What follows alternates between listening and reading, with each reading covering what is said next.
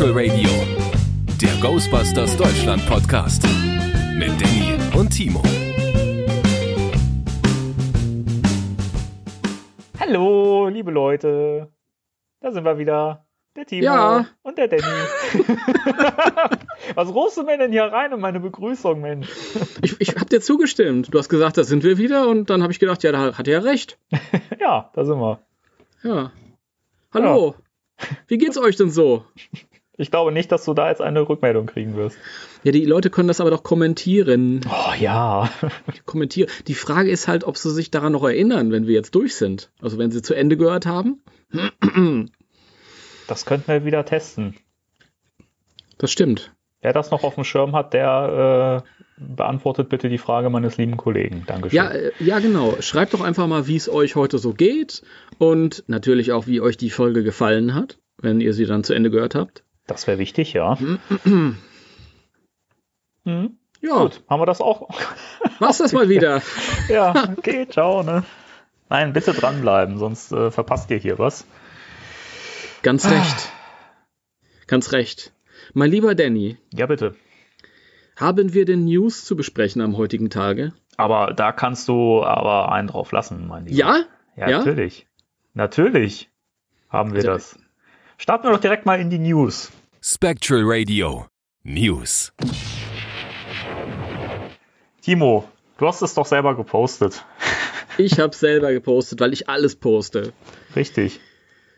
Aber es wäre trotzdem hilfreich, wenn du mir sagst, was ich gepostet habe. Denn ich poste ja eben Ja. so viel und ich weiß jetzt nicht, auf was du anspielst. Ja, du hast recht. Ähm, es gibt mehrere Sachen in der Tat. Ähm, zum einen gab es ja die Meldung, dass äh, inzwischen die Filmcrew zu Ghostbusters 3 gewachsen ist. Nämlich was den Kameramann, die künstlerische Leitung und die äh, Special Effects angeht. Ganz recht. Ja. Ähm, nämlich, äh, jetzt muss ich gerade überlegen, war es äh, Eric Steelberg, Es war, ähm, der an der Kamera. es war äh, tatsächlich Eric Steelberg, ja. Genau, der ja auch schon länger mit Ivan, äh, mit Ivan Reitman, sag ich mit Jason Reitman äh, zusammengearbeitet. Er hat auch mit Ivan Reitman gearbeitet, Auch schon, einmalig, okay. ja, für den Mensch. Film Draft Day. Ich bin super vor, vorbereitet, wie man merkt, ne? Super. Ähm, nee, ähm, der hat ja auch den, den wunderbaren Film A Quiet Place, äh, Die, oh, das ist schön. Du hast wunderbarer Film gesagt. Also hast du den gesehen? natürlich. Der ist super. Okay. Okay. Hast du im Kino gesehen schon oder auf Netflix? Habe ich natürlich auf Netflix gesehen. Ja, natürlich auf Netflix. Hier ins Kino. Ich gehe doch nicht ins Kino, kostet doch Geld, was, hallo? Was, was soll ich da? Mit Menschen. War aber- Nein. Ich habe den im Kino gesehen und das war eine interessante Erfahrung, weil Kino ja normalerweise so auf, auf Effekt ausgelegt ist und Dolby Atmos und äh, Dolby Schlag mich tot Dolby Schlag mich tot, ist, ist das neu, ja? von allen Seiten und da ging es halt äh, entgegengesetzt um die Ruhe und die Stille und die Leute saßen alle da gebannt und zwischendurch hast du mal so einen Popcorn-Esser gehört, Hm, das gehört dazu. der aber sofort ein schlechtes Gewissen hatte. Das, das war, so, war so witzig. Ich hatte das Gefühl, die Leute gehen ins Kino, wissen nicht, was auf sie zukommt. Okay, wir gucken uns mal einen Horrorfilm an. Quiet Place, okay. Setzen sich da rein mit ihren riesigen Popcorn-Tüten und trauen sich da nicht ihr Popcorn zu essen. Weil der Film völlig still ist und keiner redet. Und jedes Mal, wenn einer äh, ins Popcorn beißt, durch den ganzen Saal.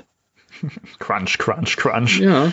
Ja, aber so ist das. Und ich finde das aber auch schön, dass die Leute dann ein schlechtes Gewissen haben. Ich finde, das äh, gehört dazu. Ja, das stimmt. Ich bin sowieso nicht so ein, so ein Popcorn-Kino-Fan. also Was? natürlich gehört es gehört irgendwie dazu, aber ach, ich will ja in dem Film versacken, wenn ich den sehe. Und ich mag das nicht, wenn die Leute essen und quatschen. Und ich war vor vielen Jahren mal in Schweden im Kino. Und das war, das war ja, boah, ich habe immer noch Gänsehaut. Ich setze mich also da ins Kino. Und die, die quatschen alle laut, den ganzen Film über und, und, und singen und tanzen und ich denke, was ist denn hier los? Singen und tanzen. Ja. Faszinierend. Und dann, nee, dann, dann mag ich unsere, unsere biedere deutsche Kinokultur, das hinsetzen und still und der Film, also die, der, der Vorhang geht auf und dann versacke ich in dem Film. Ich freue mich auch immer schon auf die zweite Filmhälfte, wenn die Leute keinen Bock mehr auf ihr Popcorn haben und ich kann mich dann völlig auf den Film einlassen. Also, Ja. das passiert mir nie, dass ich keinen Bock mehr auf meinen Popcorn habe. Das Ja, ist ich interessant. zu, Ich esse Popcorn im Kino. Das ist interessant. Ähm, Denn ich habe ja, ich habe ja äh, bisher noch nicht völlig ausgeschlossen, dass wir eines Tages zusammen ins Kino gehen. Ja, ja ich glaube jetzt schon. Ja, ja. Wiedersehen. Nein, es ist mir egal, weil du kannst ja nie ausschließen, dass andere im Kino sitzen. Es sei denn, du guckst in den 90er Jahren einen Film mit Jean-Claude Van Damme. Jean-Claude äh, Van Damme. Ich habe in den 90er Jahren war ich einmal im Kino, ähm, weil es war ein Nachmittag, ich hatte nichts zu tun und ähm, die Vorstellung hat nicht viel gekostet und habe ich gedacht, na jetzt mal Kino und gucken mir irgendeinen so schlechten Jean-Claude Van Damme Actionfilm an mit Natascha Henstridge, die vielleicht einige aus äh, Species kennen. Ja. Das ist so ein Alien äh, Abklatsch, also aber auch, auch ein schöner Film. Und die hat sich in Species ausgezogen. Da habe ich gedacht, naja, das ist jetzt natürlich das, das richtige Thema, um einen, äh, um feministisch angehauchten Podcast zu eröffnen. habe ich gedacht, naja, die ist ja hübsch. Ich meine, Jean-Claude Van Damme muss ich nicht sehen, aber dann schaue ich mir halt die an. Und dann setze ich mich da halt mit meinen 14, 15 Jahren ins Kino und sitze völlig allein im Raum. Da war nicht ein anderer Mensch. Der Film war scheiße, aber ähm, die Vorschau für Star Wars Special Edition lief. Und ich habe völlig allein diese, diese riesige Star Wars-Vorschau gesehen. War toll. Großartig. Herrlich. Und ich bin so froh, dass wir das festhalten konnten in diesem Ghostbusters-Podcast. Ja, schön. Dafür sind wir ja da. Ja. Aber um zurückzukommen auf A Quiet Place, da ja. hat er äh, zusätzliche Szenen, was auch immer das bedeutet. Also ich weiß ja nicht, welche er gefilmt hat, aber der Film war visuell auch sehr schön. Ja, auf jeden Fall. Also ist halt wirklich ein Film, der auch so, so hervorsticht, ne? Hm. Also es ist das ja, ist ja oft inzwischen alles so ein bisschen, so ein bisschen glatt äh, gebügelter, sag ich mal. Und ähm, ja, der ist halt irgendwie so ein bisschen, ja, weiß nicht, sperrig, sperrig ist das falsche Wort, glaube ich, aber du weißt, du weißt ungefähr, was, was ich meine, oder? Ja, natürlich. Es ist auch interessant, äh, ein interessantes Werk, weil äh, natürlich der Kameramann, ähm, da muss ich bewusst sein, okay, dieser Film ist fast stumm. Ja? Bis auf wenige Momente. Das heißt, es, das Visuelle spielt eine umso größere Rolle. Da muss ich halt gucken, wie ich hier noch ein zusätzliches Maximum raushole. Genau, genau. Wobei das natürlich immer der Anspruch eines an einen Kameramann sein soll, aber da noch mehr halt als anderswo. Richtig. Ja, aber ähm, also macht ja schon mal noch mehr Lust auf, auf den neuen Ghostbusters-Film, wenn man sieht, was für Leute da jetzt noch mit ins Boot geholt wurden. Mhm. Ähm, wir haben ja dann noch äh, als künstlerischen Leiter Tom Reta oder Rita. Tom Reta, Rita. Ähm, konnte ich mit dem Namen nicht so äh, viel anfangen, aber hat ja zum Beispiel Cabin in the Woods ähm, und äh, Rampage und äh, glaube den neuesten Transformers äh, gehörten, glaube ich, mit in seine Referenzen, oder? Ja. Also Cabin in the Woods fand ich vom, vom visuell jetzt nicht so interessant. War ja auch die erste Hälfte eher so eine Hommage an diese klassischen Horrorfilme, die da alle im Wald spielen, so wie, wie Tanz der Teufel und ja, wie, wie sie alle heißen. Das war total Tanz der, der, der Teufel von der Machart her, zumindest wie du schon sagst, so im ersten Teil des Films, ja. Er hatte, er hatte noch so eine, so eine andere Ebene, äh, dieses, dieses Hightech-Labor, das irgendwie unten drunter lag. Mhm. Und später ähm, gab es auch diese, diese Räumlichkeit, diese okkulte Räumlichkeit, wo dann, ähm, ach, ich, darf ich das erzählen? Das, ist das noch Spoiler oder hat das jeder gesehen? Ich, also der Film ist relativ alt. Ich würde mal sagen, den hat jeder gesehen, oder? Rel relativ alt. Ja, relativ, sag ich. Lief schon vor sechs, sieben Jahren im Kino, er ist relativ alt. ja. Meine Herren, das ist die schnelllebige Zeit. Ja, ähm, visuell interessant, aber ähm, ich weiß jetzt nicht, ob der jetzt so eine, so, eine, so eine eigene Handschrift hatte, die mir so im Gedächtnis geblieben wäre. Nö, das, das, das nicht, aber ähm, also ich, ich bin immer froh über Leute, die hier äh, mit reingeholt werden, die sich halt auch schon so ein bisschen mit äh, Horrorfilmen auskennen und daran schon mitgearbeitet haben, weil das für mich dafür spricht, dass der neue Film, also der, der neue Ghostbusters, ein bisschen, ein bisschen edgy wird, ein bisschen düsterer, ein bisschen. Ich, ich hoffe es, was ich auch auf der Habenseite ist auf jeden Fall, dass er halt mehrere fantastische Stoffe schon äh, gemacht hat, wie auch Rampage mit äh, Dwayne Johnson. Das war, glaube ich, diese, dieses Monstergekloppe. Ja, genau. Ich, ich wollte es sehen irgendwie, aber ich bin nicht dazu gekommen. Ich war dann auch zu geizig für den Film, da irgendwie ins Kino zu gehen, ehrlich gesagt. Ja, nee, den kann man dann auch immer. Das ist irgendwie so ein, so ein Samstagnachmittag-Klopper irgendwie oder ja. so. Und Transformers Last Night, den habe ich auch nicht gesehen. Ich habe die ersten beiden Transformers gesehen. Den ersten fand ich witzig, den zweiten fand ich uah, und dann habe ich gedacht, mehr brauche ich jetzt auch nicht. Ähm, es ist schön, dass er da irgendwie in dem, in dem fantastischen Genre da schon irgendwie gearbeitet hat. Ich weiß jetzt nicht, wie edgy Rampage und Transformers waren. Aber äh, ja, ich bin gespannt. Ja, ich auch, auf jeden Fall. Ähm, die visuellen Effekte, da sollte man noch äh, er erwähnen, dass ähm, China Duggle ja. ähm, damit reingeholt wurde und die kennt man äh, von The Hunger Games und Venom, ist ja das neueste Beispiel. Aha. Venom habe ich auch nicht gesehen. Hast du den gesehen? Äh, ich kenne nur die, die Trailer und halt so ein paar äh, vereinzelte Szenen davon. Okay. Fand den aber visuell sehr, sehr schön gemacht, weil der ähm, mein, klar, da hat man auch diese, diese, diesen CGI-Symbionten, aber ich finde, das sieht, das sieht beeindruckend aus und gut aus und ich denke, dass das auch ein gutes Zeichen für äh, Ghostbusters 3 ist. Okay. Visuell. Ja, man muss ja dazu sagen, es wird ja immer äh, betont, dass der Film äh, auch mit vielen praktischen Effekten stattfinden soll, was ja ein komplett anderes Feld ist. Aber es muss auch jedem klar sein, dass äh, in einem Film, der 2020 ins Kino kommt, halt auch viel mit CGI einfach gemacht werden muss. Richtig. Weil praktische Effekte, die haben halt auch ihre Limitierungen. Genau. Ja. Und dann ist das, ist das gut. Ja, ich habe äh, Hunger Games gesehen. Ja, ich auch. Ich auch. Den letzten habe ich noch nicht gesehen. Die ersten habe ich aber gesehen. Und dafür, dass es ein, äh, das passt ja auch tatsächlich jetzt schon wieder, ist, gehen wir schon in die richtige Richtung. in die äh, Damenkino-Richtung. Ich, ich fand dafür, dass es, dass es so ein Film für Mädchen vorrangig war, fühlte ich mich gut unterhalten. Ja, auf jeden Fall. Keine Frage. Also, ich fand den gut. spannend, ich fand den ähm, gut inszeniert. Ich fand auch die Jennifer Lawrence hat das schön gemacht und visuell habe ich auch nichts zu beanstanden gehabt. Also es ist jetzt schon ein paar Jahre her, dass ich gesehen habe, aber ich glaube nicht, dass da irgendwas war. Ja. Genau, dann hätten wir das. Dann hätten wir das.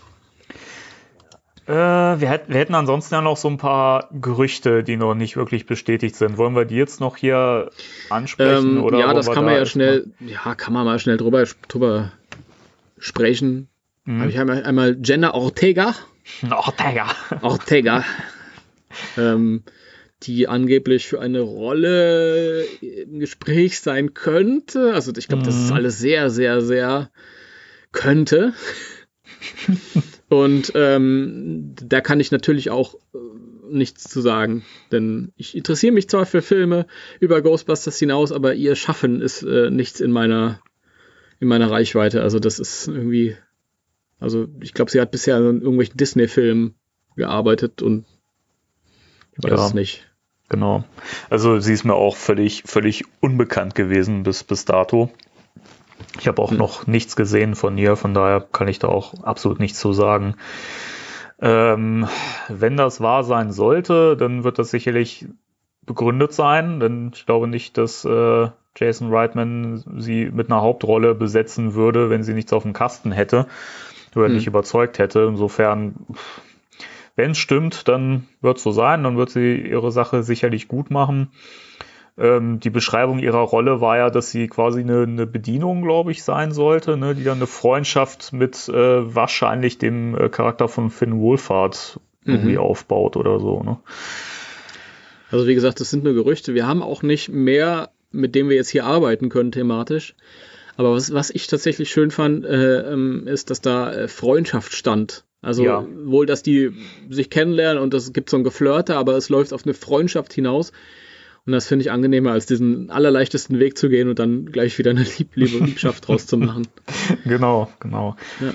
ja, deswegen, also das, wenn das so, so stimmt, wie gesagt, dann bin ich da auch sehr, sehr gespannt drauf und ähm, ja, gucken wir mal, was, was daraus wird, ob es überhaupt offiziell ist. Wie gesagt, bisher ist ja da noch gar nichts bestätigt und mhm. halt eigentlich nur ein Gerücht. Mhm. Ähm, eine dritte Sache, die wir ansprechen können, die ja äh, relativ frisch reingekommen ist sozusagen, ist ja, dass ähm, der Schauspieler J.K. Simmons sich zu Ghostbusters 3 geäußert hat. Mhm. Das, das ist ganz toll. ja, das ist sehr schön. ähm, Der hat nämlich bei Entertainment Tonight, ähm, war er im, im Gespräch und ähm, hat ein bisschen was zu seinen, seinen äh, aktuelleren Rollen gesagt. Er ist ja als äh, Commissioner Gordon zu sehen gewesen und äh, ist auch in Law and Order, glaube ich, zu sehen gewesen. Ne? Ähm, dann ja. wurde er an, angesprochen auf äh, Ghostbusters 3. Ja, und ähm, also erstmal prinzipiell zu J.K. Simmons muss ich sagen, dass äh, ich, ich mag ihn total. Das ist wirklich ein toller Schauspieler. Das ist äh, kein Schauspieler, wo man sagt, okay, der, den kenne ich von da oder den kenne ich von da, sondern es ist eher einer von denen, ähm, die man immer mal wahrnimmt. Ja. Also genau. ich zumindest. Ich habe seine Serie nicht gesehen. Ich habe ihn immer mal wieder in Kinofilmen wahrgenommen. Mhm. Aber immer wenn ich ihn wahrgenommen habe, da habe ich mir gedacht, boah, okay, also äh, der bringt schon Persönlichkeit mit. Der ist äh, ordentlich, der gefällt mir und ich finde ihn auch total sympathisch. Also ja. über sein, so. sein Filmschaffen her, immer wenn ich ihn so mal wahrgenommen habe. Mhm. Ich habe leider seinen äh, Whiplash, äh, den er gedreht hat, für den er auch einen Oscar bekommen hat, noch nicht gesehen. Der steht noch auf meiner Liste. Aber kommt auch noch. Ja, und, und er hat äh, in jedem von Jason Reitmans bisherigen Filmen mitgespielt. Was natürlich die Annahme bestärkt, dass er auch in irgendeiner Form in, an Ghostbusters 3 beteiligt sein wird. Genau. Und dazu passt es ja auch, was er gesagt hat in dem Interview. Ja. Denn er hat ja gesagt, ähm, dass das wahnsinnig toll ist, dass er ja jetzt nun drüber reden darf, also dass er davon weiß. Das hat er dann noch mit dran ge gehängt sozusagen mhm. und ähm, das halt gespannt drauf ist, was, was daraus wird, was äh, Jason daraus macht. Und ähm, er hat dann auch ähm, auf die Frage hin, ob er noch mehr dazu sagen kann, hat er gesagt, dass er nicht sagen kann, er weiß aber alles, aber er sagt's nicht. Fand und ich sehr schön. Interessant ist, wenn er sagt, er weiß alles. Alles ja. weiß ich, äh, weiß ich nicht, wenn ich, wenn ich mit einem befreundeten Filmemacher mal kurz Smalltalk halte, weil ich, weil ich halt dick mit dem bin. Genau. Alles weiß ich, wenn ich zu Hause ein Drehbuch liegen habe. Richtig. Hm. Deswegen, also ich bin, ich bin mir sicher, dass er dabei ist. Ich, ich glaube, das, das wird, wird er nicht ohne Grund gesagt haben, sonst macht diese ganze Aussage und diese Geheimnistuerei auch dann in dem Zusammenhang keinen Sinn. Also ich, ich gehe stark davon aus, wenn er bisher in jedem Jason Reitman-Film dabei war, dann ist er hier mit Sicherheit dabei. Und ganz im Ernst, ich würde ihn gern sehen. Also egal, was für eine Rolle er dann da, da spielt, ich finde den super. Also ich mag den gerne. Ich, ich, ja, auf jeden Fall auch. Ich, das war natürlich lustig. Ähm, da ging die Mutmaßung direkt los. Ja, was könnte er denn spielen? Und einige dann wieder, ähm, äh, ach, es ist mir jetzt wieder entfallen. Ein irgendjemand hat geschrieben, Ivo Schandor könnte er spielen. Das fand ich lustig. Das, passt auch so ein bisschen. Aber er kann wirklich jeden spielen. Er kann ja. ein Gegenspieler sein, er kann ein, ein Fürsprecher sein. Äh, mein erster Gedanke war, wenn es in einer kleinen Stadt spielt, vielleicht ist er der Bürgermeister, der so ein bisschen über das Geheimnis der Stadt wacht. Ähm, Könnte aber, sein, ja. Aber kann natürlich jetzt zum gegenwärtigen Zeitpunkt alles sein. Aber ist alles super. Und halt, ähm, ich bin ja auch jemand, der kein Problem hat mit den jugendlichen Darstellern, mit der Idee, jugendliche Darsteller da irgendwie für die Hauptrollen zu besetzen. Aber ich freue mich natürlich auch, wenn so, ein, wenn so ein gestandener Charakterschauspieler, der richtig was auf dem Kasten hat und der da irgendwie auch so ein bisschen furchiger im Gesicht ist, mit dabei ist. Furchig. Ja, ja also es, das, das gefällt mir. Ich, ich mag ihn halt, ich freue mich. Und ich glaube, da kann ich mich auch wirklich freuen, ohne dass ich nachher enttäuscht bin, weil er dann doch nicht dabei ist, weil er eben, da, da gehe ich schon aus, dass der dabei ist. Ja, ich auch, definitiv. Ja. Ja, das war unser kleines News Roundup mit äh, teils News, teils Gerüchten. Wir äh, schauen mal in der nächsten Zeit, was da noch so kommt. Ich denke mal, jetzt wird es langsam so in die heiße Phase gehen. Ne, ja, das ist, wir schließen das jetzt ab, den Podcast, machen wir gleich einen Cut und dann wird Ernie Hudson bestätigt. so fünf Minuten später. Ja, das, das müssen wir dann, dann nochmal, dann, dann müssen wir uns nochmal zum Skypen treffen und dann müssen wir das nochmal reinschneiden. So. Okay. Okay. Also, wenn Ernie Hudson bestätigt ist, fünf Minuten nachdem wir diesen Podcast beenden, dann hört ihr das jetzt. Ja, Pech gehabt. Pech gehabt. Das müssen wir dann aber rausschneiden, ne? mit, mit, dem, mit dem Pech gehabt, wenn es dann doch kommen sollte. Ja. Oh, Mensch, Timo, ey. Ja, bist du bereit für unser großes Thema der Woche? Ich bin immer bereit, allzeit bereit. Ich weiß natürlich nicht, ob alle unsere Zuhörer bereit sind, denn diesmal wird's, äh, geht's an die Grenzen der Belastbarkeit. die Grenzen der Belastbarkeit. Aber ja. ja. Genau. Also, unser Thema der Woche. Spectral Radio. Thema der Woche. Ghostbusters Answer the Call. Oder auch Ghostbusters 2016, je nachdem. Ja. Ja. Er hieß ja, er hieß ja lange Zeit einfach nur Ghostbusters. Richtig. Und Answer the Call kam dann irgendwann, schlich sich so dazu im Lauf der Zeit. Ähm, stand ja auch schon im Abspann ganz am Ende. Mhm, genau, das, das, also, das, das Drehbuch hieß ja wohl auch so, ne? Das hat ja, glaube ich, auch den, den Titel. Ja, gehabt. ich glaube, ich glaube, äh, die tatsächlichen Gründe sind viel trivialer.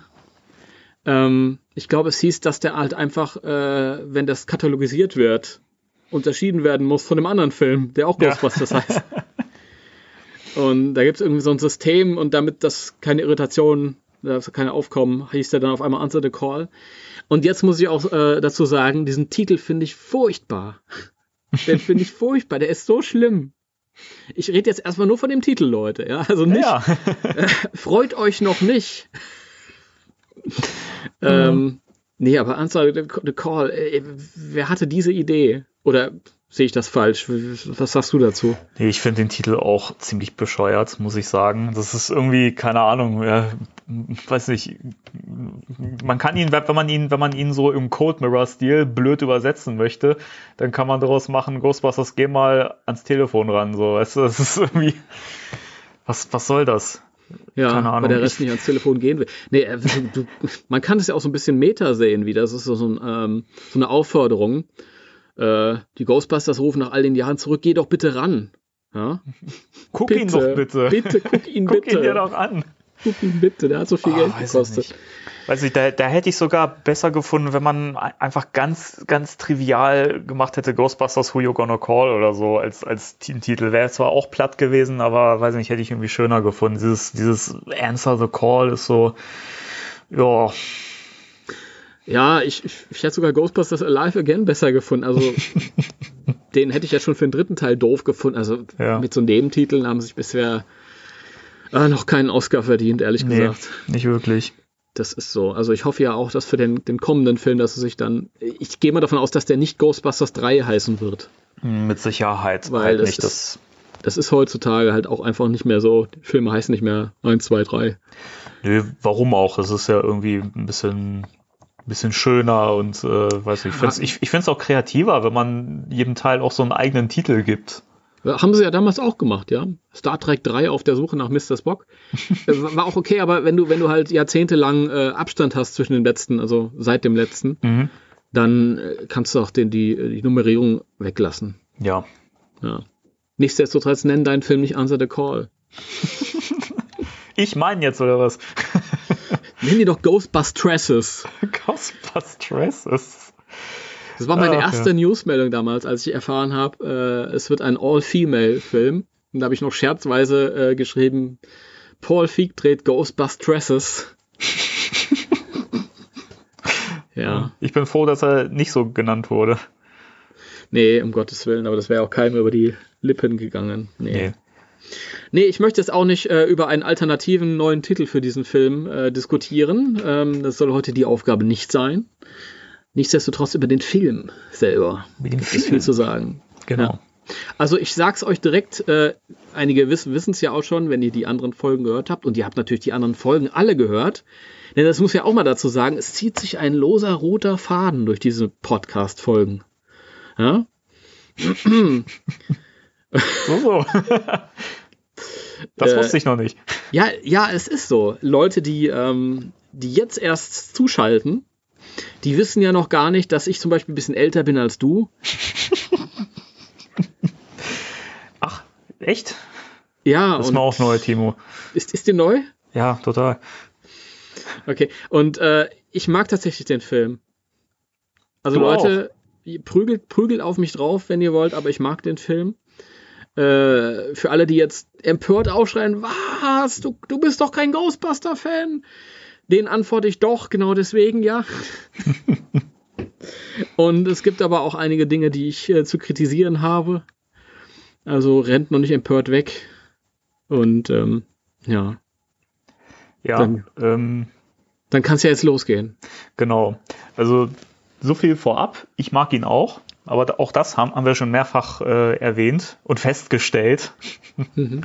und ähm, ja, also wie gesagt, wir werden das heute ähm, nicht über den Klee loben. Wir werden da auch sehr kritisch, wie du schon gesagt hast, rangehen. Und ähm, natürlich, wenn wir über diesen Film sprechen, müssen wir natürlich auch über die Kontroverse drumherum reden. Hm. Und ähm, ja, auch das wird heute äh, einen Teil dieses Podcasts einnehmen.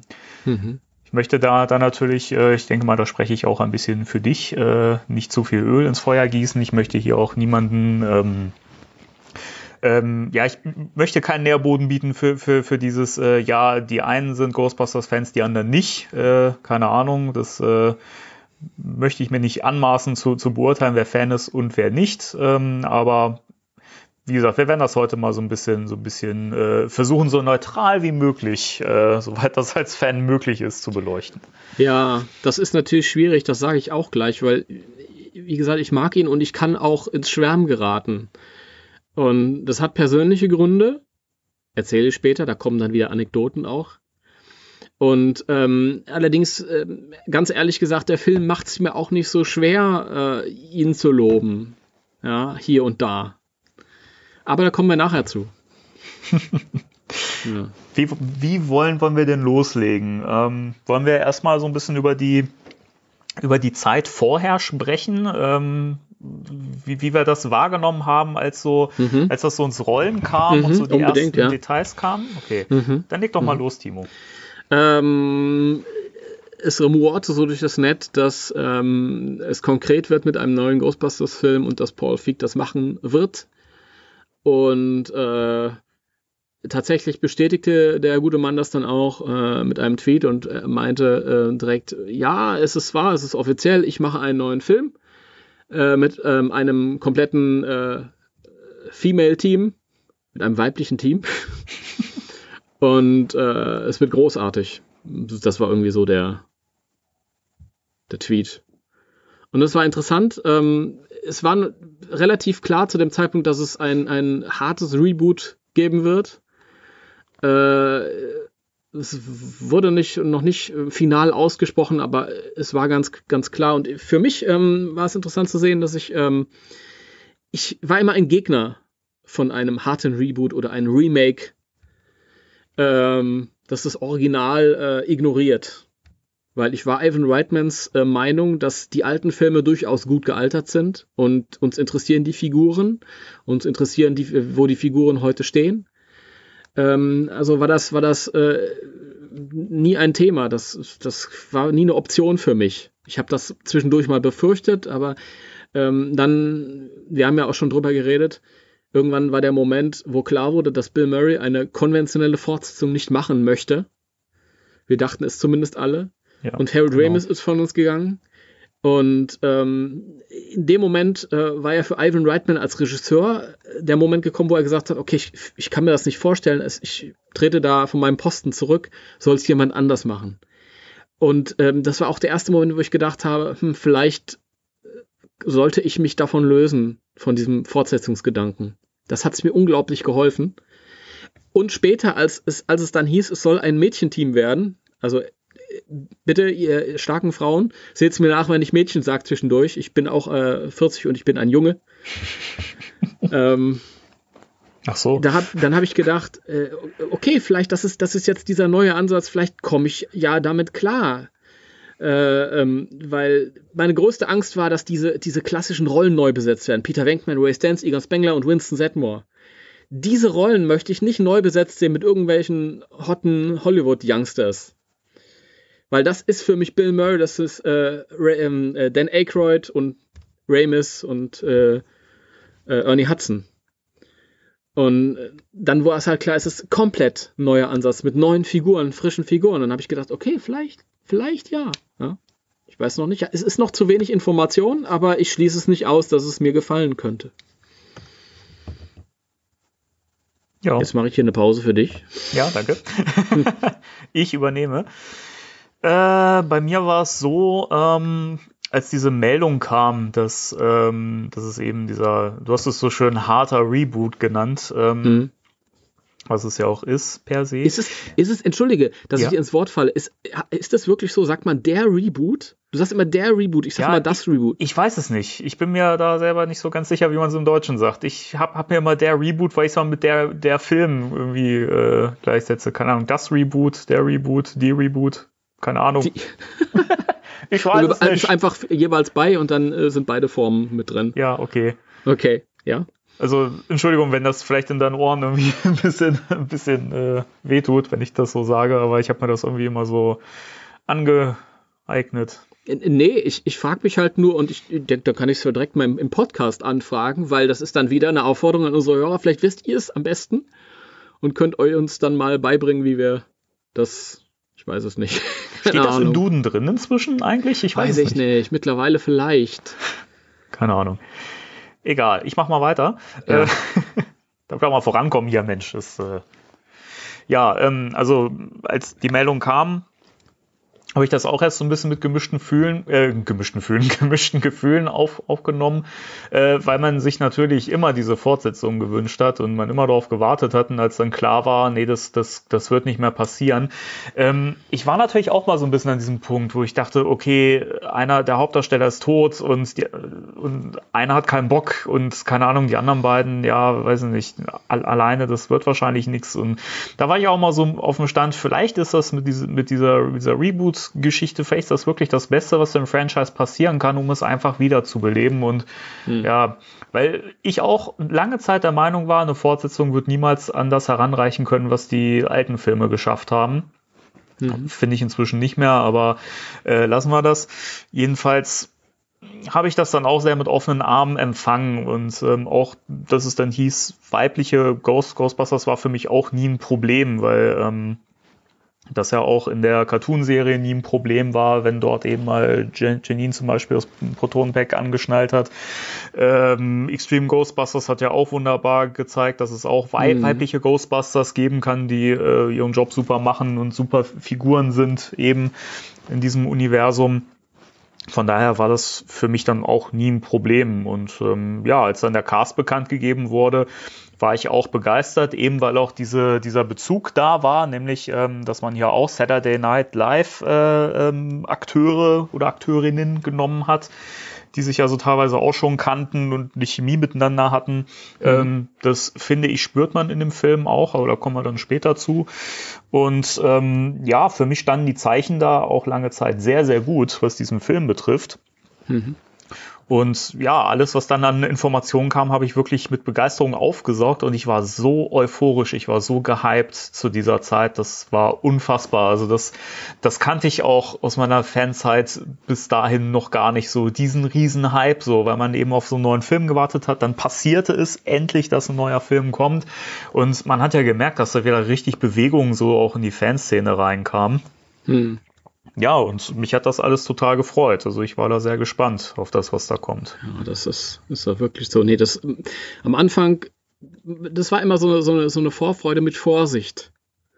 Weil es gehört so viel dazu, einen, einen guten Ghostbusters-Film zu machen. Mir war klar, okay, mit der Idee, äh, mit der Damenidee kann ich mich anfreunden. Das Lustige war, ich war ähm, immer mit äh, starken Frauen zusammen in meinem Leben. Und ich kam auch äh, aus einer Beziehung mit einer äh, ausgesprochenen Feministin. Äh, das heißt, ich war irgendwie vorbereitet. Es, es kam mir so ein bisschen vor, als ob der Film, auf den ich so lange gewartet hatte, auf mich gewartet hat, bis ich so weit war. ja. Und äh, ja. das machte das Erlebnis äh, unglaublich persönlich. Das können vielleicht viele äh, mit einem anderen Hintergrund nicht nachvollziehen. Ähm, aber ja, es waren unglaublich viele, viele Punkte, wo ich gesagt habe, das, das sind Sachen, die, ähm, die sprechen jetzt zu diesem Zeitpunkt meines Lebens zu mir. Ähm, das hätte vor fünf Jahren nicht funktioniert. Oder vielleicht in fünf Jahren nicht. Aber jetzt passt es.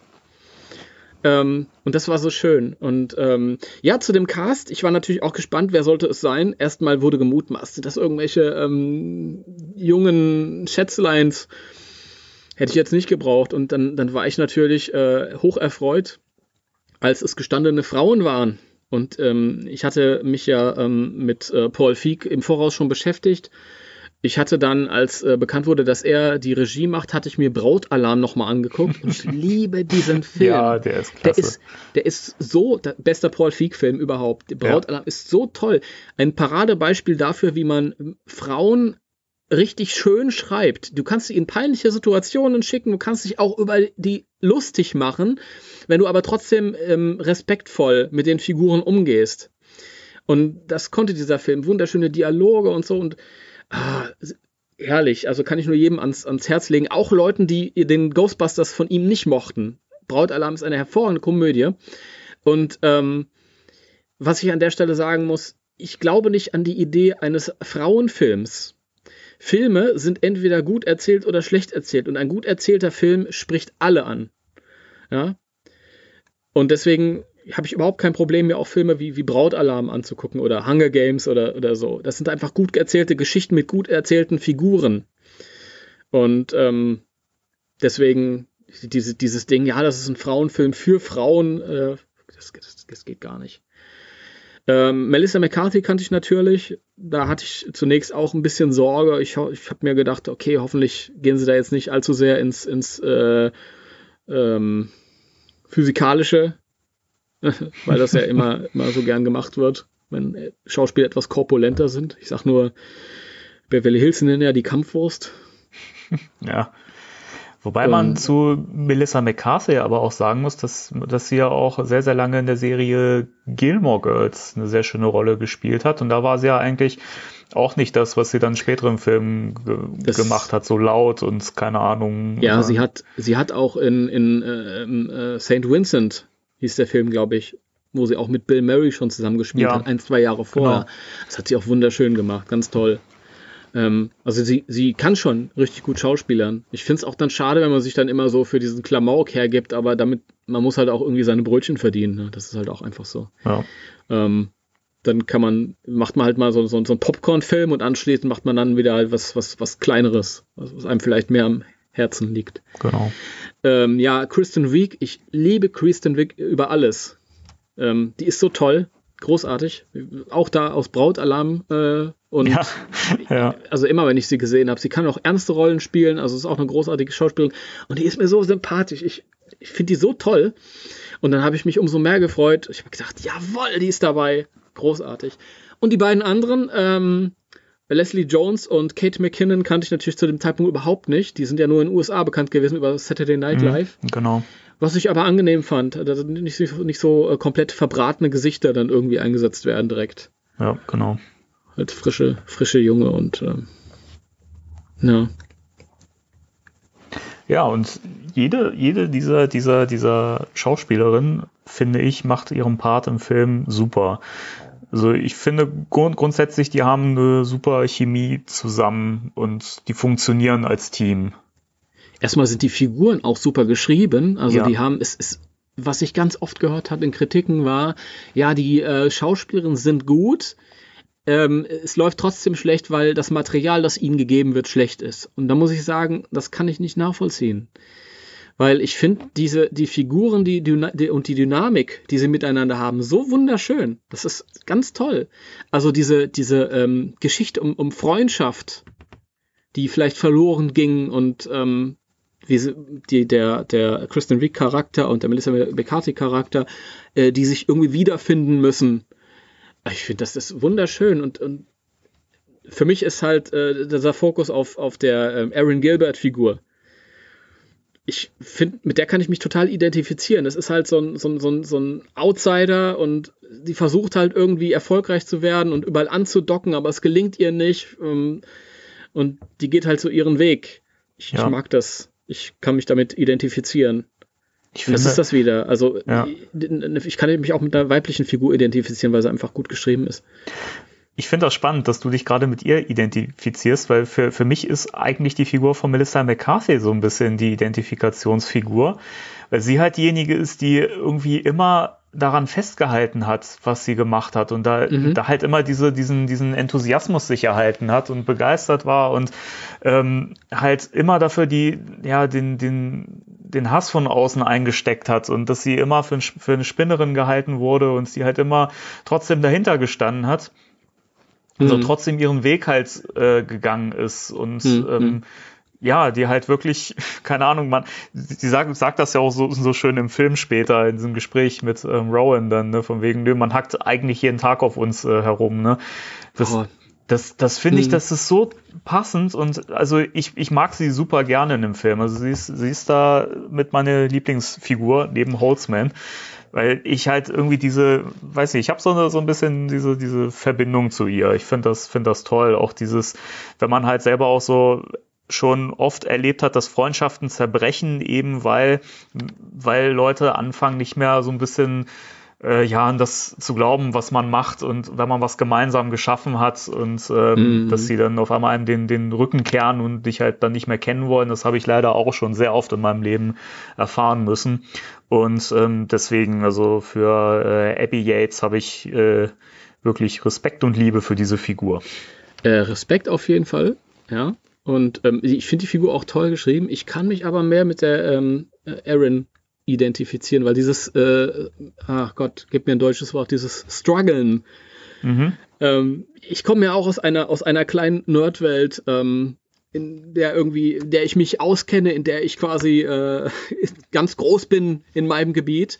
Und dann gehst du aber raus in die wahre Welt und ähm, es sind andere Dinge, auf die es ankommt. Ja? Und ich bin immer schon ein introvertierter Charakter gewesen, deswegen ähm, kämpfe ich auch immer hier in diesem Podcast mit mir. Das ist wieder meine Natur, aber man muss es ja machen. Wenn, wer, wer wenn nicht wir? Hä? Genau. ähm, äh, aber dieses, dieses Struggeln und natürlich dieses, dieses äh, Anerkennung suchen und dabei vielleicht auch mal in Gefahr geraten, die Dinge außer Acht zu lassen, die einem wirklich liegen. Vielleicht das, das ist, finde ich, die Message, mach, mach das, was dir liegt, was, was, in, was du wirklich gut bist, was dich glücklich macht. Nicht die Dinge, die, die ähm, dir vorgegeben werden. Ne?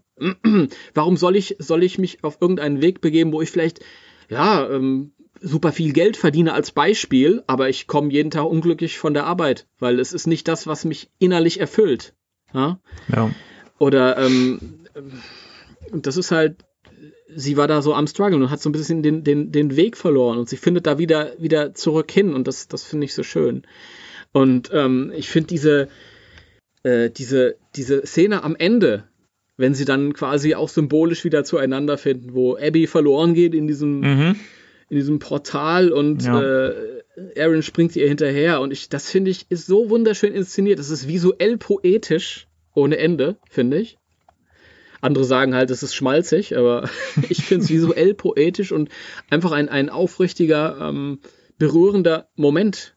Ja? Wenn sie dann wieder zu sich selbst findet, zu ihrer Freundin und damit auch zu sich selbst und sagt, hier, ich lasse dich nicht mehr im Stich und spricht auch irgendwie zu sich selbst. Ja, ich bleib mir jetzt treu. Genau. Ähm, das ist, ich, ich finde, das ist so wunderschön. Das ist großartig. Ja. Ich mag und, das auch äh, total, diese Tiefe in den Figuren, die man hier hat. Ich, ich wie gesagt, die, ähm, die Abby, äh, vor, das ist auch eine, eine Figur. So, so, Leute gibt es ja auch wirklich, die ihr Ding durchziehen, die niemals ins, ins Schleudern geraten, die äh, denen scheißegal ist, was andere denken. Schade auch, es gibt eine rausgeschnittene Szene, wo ähm, äh, Abby, ich glaube, Aaron ist äh, ähm, nochmal mit ihrem ehemaligen Dekan ähm, sprechen und kommt dann raus aus der Uni. Genau. Und, ja. und Abby steht draußen in dieser in dieser äh, Ghostbusters-Tracht, in diesem, mit diesem Müllanzug. Ja. Und äh, wird irgendwie äh, verspottet von irgendwelchen Studenten und sagt, ja, pff, mir doch scheißegal. Und diese Leute gibt's auch. Ähm, und ja, aber ähm, ich selbst, äh, ich erkenne halt mich mehr in der Christian Week. Mittlerweile bin ich zum Glück ja. auch eher am Ende angekommen, wo ich sage, ja, ich, ich weiß, wo ich, wo ich hingehöre. Ja. Ja, aber den, den Weg nach dahin kenne ich. Ich habe immer gesagt, ähm, jeder will so cool sein wie Holzman, aber ähm, viele sind eher wie, wie ähm, Aaron. Wobei ja auch Holzman so ihre, ihre Unsicherheiten hat, was man ja auch gerade am Schluss des Films dann, dann merkt. Ähm, ja. Wo sie diese schöne kleine ähm, Rede am, am Tisch hält, in diesem Café oder Lokal, wo ja. sie auch immer sind. Ja. Aber sie ist natürlich ein ziemlich, ziemlich abgedrehter Charakter. Ne? Sie ist so ein bisschen dieser verrückte Wissenschaftler sozusagen und äh, ja. Sie ist, sie ist ein, also das hat mich ein bisschen überrascht, weil da muss ich ehrlich sagen, das war, dafür war sie fast im Verlauf des Films zu laut, um dann auf einmal dieser, dieser, dieser äh, kleine Autist zu sein, der dann sich freut, dass er doch ein paar Freunde gefunden hat. Aber ich fand es trotzdem, ja, Menschen sind halt auch widersprüchlich und ja, man versucht eben. auch viel zu überspielen mit, also kenne das auch, ja, dass, dass man halt irgendwie, wenn man in Gesellschaft ist, das irgendwie überspielt mit, mit einem ja. aufgesetzten Auftreten. Ähm, na, Holzman auf jeden Fall, da finde ich es auch immer so schade, wenn die Leute sagen, ja, die Figur ist, ist irgendwie so dieser 0815 Science-Nerd. Ähm, ja, aber mal ehrlich, also im Grunde genommen ist das nichts anderes, als Christopher Lloyd vor Jahren gespielt hat, als Doc Brown. Und ja. da haben, ihn, haben die ja. Figur, jeder, jeder hat gesagt, oh toll, ja, wenn das Christopher Lloyd gespielt hätte, genau dasselbe, wäre das toll gewesen. Ja, genau. Und da ist diese, diese Scheinheiligkeit, die vielleicht gar nicht jedem so bewusst ist. Das finde ich halt, das finde ich schade. Ja. Und nur kurz noch, nur kurz noch, und die, diese, diese Holzman-Figur, ich finde die so genial. Ich finde es da so faszinierend, dass, dass der Film ähm, also ich bin mal über Artikel gestoßen, da, da wurde halt äh, geschrieben, dass äh, Holzman so im Nachhinein so, so, eine, so eine Heldin geworden ist in der ähm, Autisten- und, äh, und, und ähm, äh, Gay-Szene. Mhm, ja, stimmt, ja, ist wirklich so. Und das ist doch schön. Also ähm, ja. viele sagen, mein Gott, nein, nein, das darf alles nicht politisch sein, das darf alles nicht. Erstmal finde ich das gar nicht so politisch, sondern ich finde es eher gesellschaftlich. Das sind gesellschaftliche Fragen. Ähm, wie wollen wir mit unseren Mitmenschen umgehen? Und dann finde ich es find doch schön, dass mein Ghostbusters-Franchise wertvollen Beitrag hat, genau. mitbringt. Ja. ja. Das, das ist, ja, aber kommen wir dann später noch dazu. Genau. Ähm, mir fehlt gerade noch eine, eine Aussage ein, die ich vor kurzem mal gelesen habe, auf die ich kurz mal eingehen wollte, weil es gerade auch zu dem gepasst hat, was du über Holzman gesagt hast. Ja. Ähm, nämlich, habe ich gelesen, dass jemand meinte, ja, sie spielt zu klischeehaft, also sie wäre total schlecht in dem Film, ihre Rolle ist halt ein reines Klischee, so dieser überdrehte, verrückte Wissenschaftler und so, mhm. ähm, das ist veraltet. Und da kann ich sagen, ähm, vom Berufswegen kenne ich halt auch Leute, also eben auch so Professoren und Wissenschaftler und so, ne, und Forscher, ähm, dass ist gar nicht so Klischee, wie man das meinen würde, denn viele, viele von diesen Leuten sind tatsächlich so und sind so und haben ihre, ihre kleinen sozialen Störungen und Probleme. Die sind aber halt auf ihrem Gebiet einfach unfassbar gut und intelligent mhm. und Genies. Das heißt nicht, dass man dann auch immer so staubtrocken auftreten muss. Das gibt's natürlich auch. Aber ich kenne auch oder habe schon sehr viele solche Leute kennengelernt, die jetzt vielleicht nicht ganz so überspitzt wie Holzman und so überdreht, aber die halt auch so wirr im Kopf sind und so ein bisschen, so ein bisschen abgedreht und so. Ne? Und ich finde, das mhm. ist, mhm. das, das passt, das stimmt total da, damit überein. Also das, ein Wissenschaftler muss nicht einfach total seriös sein. Ich meine, das ist ja auch was, das kannst du dann auch auf die alten alten Ghostbusters-Filme anwenden, denn so richtig doll seriös sind die ja außer Spengler vielleicht nun Nein, auch nicht. Ne? Total das, unseriös. Das ist ja eben der Witz. Ja, deswegen. Dieses, dieses, sie, sie so wollen sie sich ja darstellen. Dieses, ähm, äh, wenn, wenn, wenn Peter zum Beispiel in dem Videospiel zu dem Rekruten sagt, versuch ausgebildet auszusehen. ja, genau. Dieses, dieses, äh, ja, und, ach, das ist, aber diese, diese Scheinheiligkeit, ich meine, ähm, wir haben diese Figur in, in Independence Day, da hast du auch diesen Wissenschaftler, Dr. Dr. Oaken heißt er da, äh, gespielt von dem Brent Spiner, der Data gespielt hat. Und er ist auch total äh, durchgedreht und durchgeknallt und überdreht und das, da sagen die Leute, okay, klar, in Ordnung. Und bei Ghostbusters durfte es aber nicht sein. Finde ich schade. Ja. ja weil es halt nicht schwer fällt, äh, viele, viele, viele Beispiele zu finden, wo ich halt irgendwelche ähm, männlichen, durchgeknallten Darsteller oder ähm, Wissenschaftler habe, wo die Leute durchaus sagen, ja klar, das nehme ich dann hin. Ne? Ja, das finde genau. ich sogar gut und das feiere ich sogar. Doc Brown ist immer der, der mir als erstes einfällt. Und natürlich kann man argumentieren und sagen, ja klar, aber das ist ja schon 30 Jahre her und mittlerweile sollte das vielleicht ein bisschen anders geschrieben werden. Aber wenn sie jetzt zurück in die Zukunft drehen, äh, Teil 4 drehen würden, mit Doc Brown, der genauso wäre, das, das würde doch jeder abfeiern, oder? Ja, natürlich. Und wie gesagt, das ist ja nicht vom Leben entfernt, sondern solche ja. Leute gibt es ja wirklich. Das absolut. Ist, ne? Das ist absolut. Meine Freundin hat dazu mal was gesagt. Das fand ich, äh, hat auch ganz gut dazu gepasst, weil ähm, was ja auch viel kritisiert wurde, war diese kleine Pupsszene auf dem Tonband. Die fand ich so schön. ja, war aber ein ganz großer Kritikpunkt für sehr, sehr viele. Und ähm, meine Freundin meinte irgendwann, ja, glaubst du denn nicht, dass, dass Wissenschaftler tatsächlich auch so einen Quatsch machen? Ich meine, es ist nicht so, dass sie den ganzen Tag nur hart am Arbeiten sind. Meist Zeit sitzen die da vor dem Computer und machen Unsinn. Ja, eben. Geh mal auf die, auf die Social-Media-Seiten von der NASA oder so. Die posten lauter Mist. Ja. Totalen Quatsch. Das ist so. Ich meine, das sind Leute, das sind durchgeknallte, brillante Leute, super auf ihrem Gebiet. Aber ich meine, die haben auch viel Zeit. Ja, das ist so. Ich meine, man, man vergisst dann immer, dass das halt Menschen sind, so. Ne? Ich meine, natürlich haben die auch Humor und keine Ahnung, Blödsinn im Kopf. Warum auch nicht, ne? Ja. ja. Das, das finde ich immer schade, dass das immer so ein bisschen einseitig bewertet oder gesehen wird. Und das immer heißt, ja, aber das sind doch Menschen, die müssen halt seriös sein. Genauso wie Politiker immer irgendwie, keine Ahnung, die müssen halt auch immer seriös sein. Die dürfen nie mal einen Witz posten oder so. Ja, warum denn nicht? Warum kann man das nicht mal ein bisschen, ein bisschen entspannter sehen? Nee, dieses. Ja? Ich verstehe es auch nicht, vor allem, weil, und das geht mir mit ganz vielen Punkten bei diesem Film so, weil das wirklich eine Sache ist, die zu Ghostbusters dazugehört, dass du eigentlich ein Team von Chaoten hast, die gefährlicher sind als die Sache, gegen die sie kämpfen. ja, richtig. Weil sie halt so total durchgeknallt sind und äh, teilweise auch inkompetent, teilweise haben sie es mega drauf. Ja. Das muss so sein, das gehört dazu ich meine, jetzt mal ganz ehrlich, wenn sie da so ganz bierernste Figuren hingestellt hättest, das hätte ja gar nicht in eine Komödie gepasst, A, und dann wäre es auch langweilig gewesen. Genau. Ja. So ist es. Ja.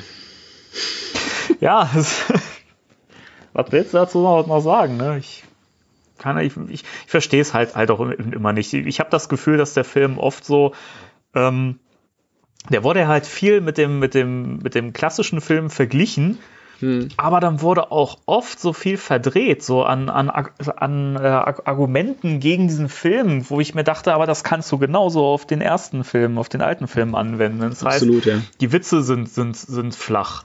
Ja, ganz mhm. im Ernst, die Witze von oder die Sprüche von Peter Wenkman, die, weiß ich nicht, sind, sind die geistreich? Also ich weiß nicht, die sind lustig, aber die sind doch halt auch platt und flach. Entschuldigung, aber keine Ahnung, Mutter, da brennt die Muschi. Es ist, das ist für mich jetzt kein Spruch, wo ich sage, wow, diese, dieser doppelte Boden in dieser Aussage, der ist ja unglaublich. Ne? Also. Äh, ein Fakt ist ja, dass es durchaus Humor gibt, der sich unterscheidet von den klassischen Ghostbusters-Filmen. Zum Beispiel, wenn Melissa McCarthy irgendwie äh, durch die Gegend fliegt, weil sie das ja. Protonpack nicht ausschalten kann. Das auf jeden das Fall. Das ist Aussagen, das ist vielleicht eine Szene, die war ein bisschen zu viel des Guten. Und es gibt ein paar Momente, die sind zu viel des Guten. Ja. Das muss man halt auch einfach sagen. Aber die Leute neigen halt auch dazu, wenn sie so ein so eine Neuverfilmung sehen, das gilt für alle Reboots, für alle Remakes, ähm, wenn sich solche Neuverfilmungen äh, irgendwelche Patzer leisten und seien es drei oder vier über eine Lauflänge von 120 Minuten, dann werden diese Filme an diesen Patzern gemessen. Es ist einfach so. Es ist unfair. Ähm, denn es gibt so viel und ich meine, am Ende ist es natürlich ein, ein Effektspektakel und da liegt dann halt auch der Fokus drauf. Aber so die erste Dreiviertelstunde, Stunde, das ist ein, auch ein wunderschönes, äh, ein wunderschöner Austausch von, von Dialogen, von, von Figuren. Gerade mit äh, Kristen Wiig und Melissa McCarthy und äh, ich, das ist wunderschön gespielt. Das ist auch ähm, teilweise ist das trockener Situationshumor, der genau in dieselbe Kerbe schlägt wie die klassischen Ghostbusters-Filme. Ja, genau. Nur eben nicht nur halt. Es gibt halt auch so ein paar andere Momente. Aber ähm, es, ist, es wäre dem Film oder es ist dem Film gegenüber unfair, die halt einfach außen vor zu lassen, diesen, diesen, diesen großen Anteil von Humor, der sich deckt mit dem, was wir bisher hatten, nur weil wir halt auch ein paar ähm, physikalischere Witze jetzt haben. Ja. Das ist ja auch immer so ein bisschen, ein Film ist ja immer auch ein, ein Zeitdokument. Ne? Mhm, Und ja Komödien funktionieren halt heutzutage nicht mehr so, wie sie früher funktioniert haben, weil sich der Humor eben auch verändert und hm. man jüngere Gen Generationen lachen halt nicht über die gleichen Dinge wie ältere Generationen. Das, das ist oft so. Absolut. Und ähm, von daher ist halt Ghostbusters 2016 oder wie auch immer, ähm, ist halt, ist halt eine moderne Komödie und von daher funktioniert sie eben auch nach den Regeln dieser Zeit. Ja. Ich meine, das ist halt auch immer was, was vergessen wird. Dieser, ich, ich, es ist am letzten Ende, am Ende des Tages ist es auch ein Produkt, das ich verkaufen muss. Das ist nun einfach so. Und ähm, da muss ich schauen, die Leute, die ins Kino gehen, die, die stärkste Gruppe, die, die ins Kino geht, also die, die meiste sind 18 bis 28, glaube ich. vielleicht vertue ich mich um ein paar Jahre, aber es sind die, die Jungen. Mhm. Ja? Das ja. sind die, die schon das Geld haben und die ähm, aber, ja, nicht so wie ich jetzt mit 40 zu faul sind, um irgendwie von der Couch aufzustehen und das sind die Jungen und äh, den, zu denen muss ich doch auch sprechen. Ich muss doch zu meiner, zu meinem, äh, zu meiner Käuferschaft sprechen. Das ist doch, das ist, das ist die Kundschaft des Films. Und wenn ich dann als Fan der alten Filme noch äh, ja, Fanservice dazu bekomme, ist doch herrlich. Ist ja, doch wunderschön. Was, was will ich denn mehr? Aber mir muss doch klar sein, dass es auch andere Leute ansprechen muss, jüngere Leute. Denn bei aller Liebe, wenn es ist so, ich habe irgendwann mal gelesen, wenn, wenn jeder Batman-Film auf der ganzen Welt in einen neuen Batman-Film geht und sonst niemand, würde dieser Film immer noch kolossal floppen. Ja? Und das wird bei Ghostbusters nicht anders sein, ehrlich gesagt. Ja? Das heißt, wenn sie einen, einen Film drehen, der komplett nur aus Fanservice besteht, äh, dann wird das nicht erfolgreich sein. So ist es nämlich.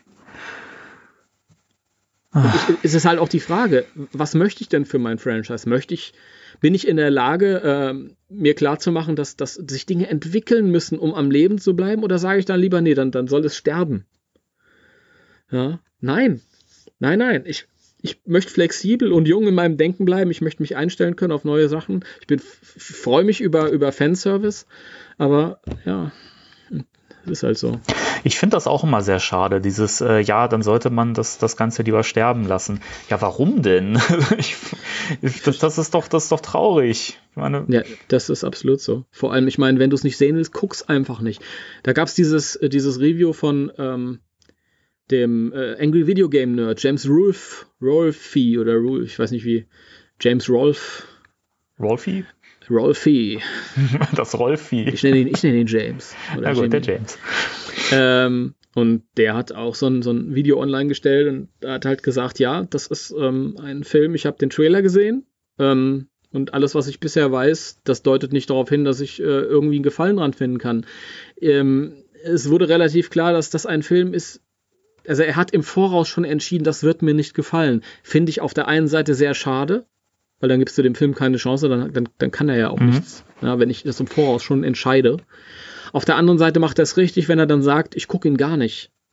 In der Konsequenz. Ja, wenn ich doch weiß, ich meine, so viele Leute, die, die haben den Film im Voraus schon verdammt, dann schaut ihn aber auch einfach nicht. Lasst den außen vor, lasst den Leuten, die Spaß dran haben, aber dann auch ihre Freude. Ja, ja richtig.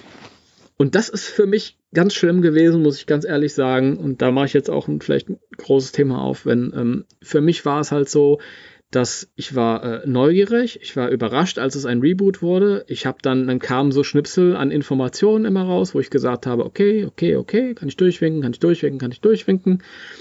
Und man, bis der Film im Kino war, vergingen zwei Jahre und man konnte sich immer mehr drauf freuen.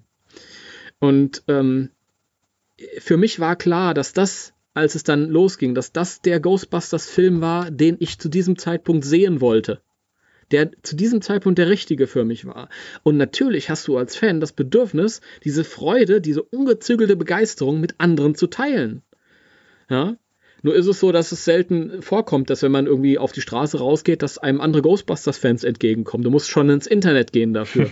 ja. Und es war unmöglich. Und es ist so schade. Du wartest 25 Jahre auf, auf einen neuen Film, dann kommt er in einer Form, mit der du klarkommst. Und du hast das Gefühl, du kannst das mit niemandem teilen. Und das war so traurig. Da muss ich jetzt an der Stelle auch einfach mal heulen. Ja. Nee, ich verstehe das. Also, ich finde das halt auch schade, dass es da immer also ich habe ich hab auch viele Gespräche geführt mit Leuten, die, also die jetzt nicht zwingend Fans sind, aber die halt Ghostbusters auch kennen, die Filme und auch sehr, sehr, sehr gern mögen. Und ähm, die dann auch auf meine Empfehlung hin sich den neuen Film angeguckt haben. Hm. Und ähm, dann hat man hinterher auch drüber gesprochen. Und das waren immer Gespräche, die völlig ohne ach, diese typischen Fakebusters und keine Ahnung, und ja, das sind ja Frauen, das ist ja blöd und überhaupt ist der Film total scheiße und äh, das hat nichts mit Ghostbusters zu tun. Die kamen völlig ohne diese Plattitüden aus. Man konnte, mhm. man konnte drüber reden auf einer, auf einer niveauvollen Ebene und ähm, der Film hat, hat den meisten tatsächlich nicht gefallen, aber man, die hatten trotzdem aber auch Punkte, wo sie gesagt haben, das hat der Film richtig gut gemacht und da hat er mir dann auch wieder gefallen an den Stellen, aber insgesamt fand, fand ich ihn nicht gut. Da kann ich vollkommen mit leben, das ist ja auch vollkommen normal. Mhm. Mir gefällt auch nicht jeder Film, der, der mir empfohlen wird, nur weil jemand sagt, ja, der ist aber super. Mhm. Ne, das ist ja so. Mhm. Und ich finde, man muss auch immer so ein bisschen gucken, Film als Gesamtwerk, das der überzeugen kann, ist auch echt schwierig. Und meistens sind es bei mir auch ähm, bei Filmen, die ich gucke, so einzelne Elemente, die ich für mich dann so rausziehen kann und die für mich einen Film gut machen. Hm.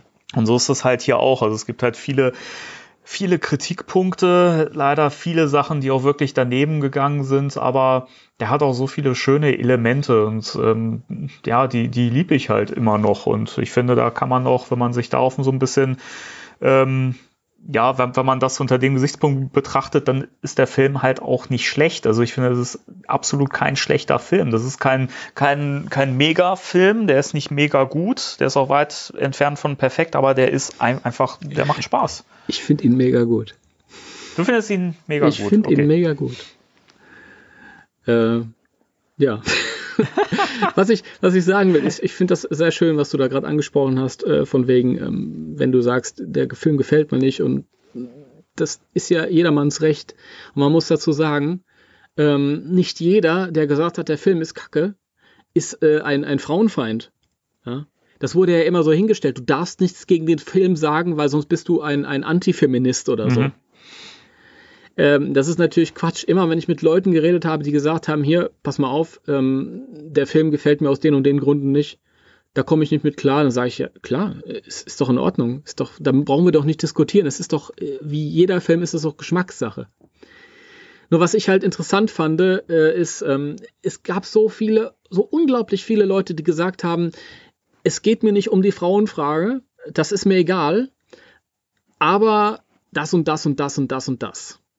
Was ich interessant finde, ist halt, ähm, es gibt so viele Remakes in den letzten Jahren, die, die entstanden sind. Nightmare on Elm Street, äh, Robocop, ähm, was weiß ich, was da alles neu verfilmt wurde, sind jetzt die beiden, die mir einfallen mhm. immer. Und das sind Neuverfilmungen, die kamen, die wurden abgestraft, die gingen. Und ähm, da fand kurz eine Debatte statt und dann war das, war das okay. Bei Ghostbusters ist es so, dass ich bis zum heutigen Tage, wenn ich mich in Social Media einlogge, ins Facebook und ein Bild stelle von äh, Kristen Wiig und Melissa McCarthy in Uniform, es ist nicht möglich, auch drei Jahre nach, nach Filmstart, dass du unten drunter ein, ein böses Smiley hast oder einen Kommentar unten drunter und ähm, ich kann, ich kann so viele ähm, 2010er äh, Freddy Krüger oder, oder 2013er oder 14er Robocop-Bilder posten, wie ich will. Da schreibt keiner was Böses drunter, weil es halt einfach vorbei ist. Und das ist halt auffällig. Ja? Jeder sagt, ich habe kein Problem mit Frauen. Und trotzdem ist dieser Film zwei Jahre bevor er loslief, wurde er gehatet im Internet. Massiv. Und auch drei Jahre später noch. Massiv. Egal, was man macht, wie man sich bewegt. Ja? Und das ist interessant. Das ist ein Unterschied zu den normalen, äh, zu den anderen Neuverfilmungen. Warum? Warum denn dann? Wenn es einfach nur ein schlechter Film ist, der dir nicht gefallen hat. Warum dann diese große Menge, die dann noch irgendwie immer nachtritt? Bam, bam, bam. Warum nicht bei Robocop? das soll mir jemand mal erklären. Weil es kein Schwein interessiert. Nein, keine Ahnung. Das ist ich habe aber so ein bisschen das, das Gefühl, oder zumindest sind das so Erfahrungswerte, die ich gesammelt habe, so in der Zeit, als es so um die hitzigen Diskussionen im Nachgang ging. Ähm, mhm. ich habe das Gefühl, oft kam dieser, dieser, ich sag mal, dieser Hate, also jetzt nicht dieses, nee, ich mochte den Film nicht, das lassen wir mal außen vor, weil, wie gesagt, jedem seine Meinung ist vollkommen okay, komm, komm, mhm. komm mal mit mhm. klar. Ja. Aber dieser Hate, ich habe das Gefühl, der kam eher von Leuten, die nicht unbedingt Riesenfans sind, die vielleicht eher so ein bisschen halt, wie du das schon mal so schön gesagt hast, ne, die sind eher so Fans der Zeit, in der dieser, die alten Filme entstanden sind. Das war so hm. die Erfahrung, die ich gemacht habe, wenn ich mit Leuten geredet habe, die, die halt, die halt so diesen Hass dann dafür hatten die möchten nicht, die sind auch gen generell nicht so offen für neue Entwicklungen und Fortsetzungen und so. Ja, also da muss man vorsichtig sein, weil sind, natürlich sind viele Leute drunter, die den Film nicht mochten und die sind richtige Ghostbusters-Fans. Das ja, muss man nee, nee, immer dazu sagen, das muss immer dazu gesagt werden. Ja, ja? Ne? aber also ich wollte jetzt nicht sagen, dass jeder, der den Film nicht mochte, kein Fan ist. Darum geht's nicht. Aber dieser extreme Hass, dieses extreme und dieses, keine Ahnung, das, es, dieser Frauenhass und so, der dann da teilweise auch hochgekocht ist. Also es, es gibt ganz viele Leute, die ähm, interessieren sich vielleicht nicht für, für, für Ghostbusters in dem Rahmen, dass sie sagen, oh, da ist äh, irgendwas Neues, da ist ein neues Comic-Heft erschienen, da ist ein neues, was weiß ich, ein Remix von dem Titellied kommt raus. Oh, ich äh, gucke jeden Tag auf irgendwelchen Newsseiten, was es Neues gibt. Sondern es sind Leute, die mochten die, die Filme. Oh, es klingelt, ich kriege eine Ghostbusters-Figur. Bin sofort wieder da. Passend. ja, passend zum Thema. ja, ich mache mal in der Zwischenzeit weiter hier. Ähm, bin mal gespannt, was, was dieses Mal für eine Figur kommt. Was der Timo da schon wieder bestellt hat. Ihr könnt ja mal äh, äh schreiben, wenn ihr wollt, dass wir vielleicht daraus mal ein kleines Gewinnspiel oder ein kleines Ratespiel machen. Das fände ich ganz schön. Ja. Und sonst so? Was macht ihr so? Ich hoffe, ihr genießt die äh, äh, Zeit, die wir bisher mit diesem Podcast äh, geschafft haben. Der Timo hat das letzte Mal besser gemacht mit der Pause, mit dem Überbrücken. Das muss ich mal ganz klar sagen.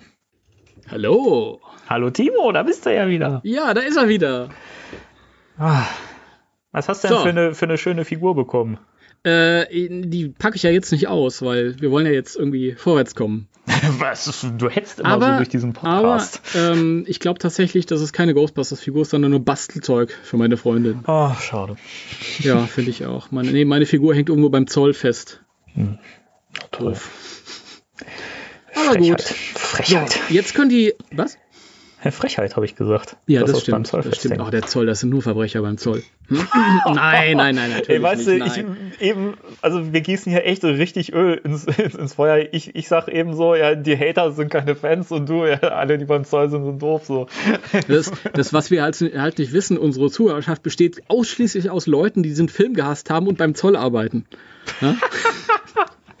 Okay, also das heißt, wir haben jetzt alle unsere Zuhörer komplett verloren. Ja. Das war die letzte Folge von Spectral Radio. Aber das Gute ist, wir können halt ab der nächsten Folge einfach nur persönlich miteinander telefonieren. Ja. Keiner muss es mehr aufnehmen, du musst es nicht mehr schneiden, du musst es nicht mehr hochladen. Das ist ja das praktisch. Das ich weiß überhaupt nicht, wo wir geblieben sind. Vielleicht könnt ihr uns das in die Kommentare schreiben, wo wir stehen Das wird uns im Nachgang viel bringen. Vielleicht sollten wir demnächst mal so einen Live-Chat starten beim Podcasten. Ja. Oh Gott, ey. Ja, jedenfalls, also ich war, ähm, also ich, ich hatte ja, ja gesagt, dass, also das, ich muss dazu sagen, das sind wie gesagt meine Erfahrungswerte, die ich so gesammelt habe. Ich möchte nicht sagen, dass jeder ähm, wie gesagt, ich, ich habe das ja auch zu Beginn der Sendung gesagt. Ich möchte nicht mir anmaßen, äh, zu, zu, zu sagen, dass die sind, sind Fans und die anderen nicht. Darum geht's nicht. Aber für mich war das mal die Erfahrung mit Leuten, mit denen ich gesprochen habe. Das waren dann eher so wirklich Leute, die kannten halt die alten Filme und die hatten wirklich einen großen mhm. Hass für, für den neuen Film leider. Man muss ja sagen, es ist halt auch einfach ein beliebter, allseits bekannter Kultfilm den jeder gesehen hat. Und ja, zu Recht. Ich, ich, höre selten, dass die Leute sagen, ah, ähm, finde ich, finde ich scheiße, Ghostbusters finde ich scheiße. Also ja. das Allerschlechteste, was ich über die alten Filme gehört habe, war, habe ich gesehen, war okay. Ja? Aber viel schlimmer wurde es nie. Ja, man kann die Filme ja auch nicht schle schlecht finden, das muss man auch mal ja. sagen. Das und dann ist es natürlich ein, ein, Sakrileg, das irgendwie in irgendeiner Form neu aufzulegen.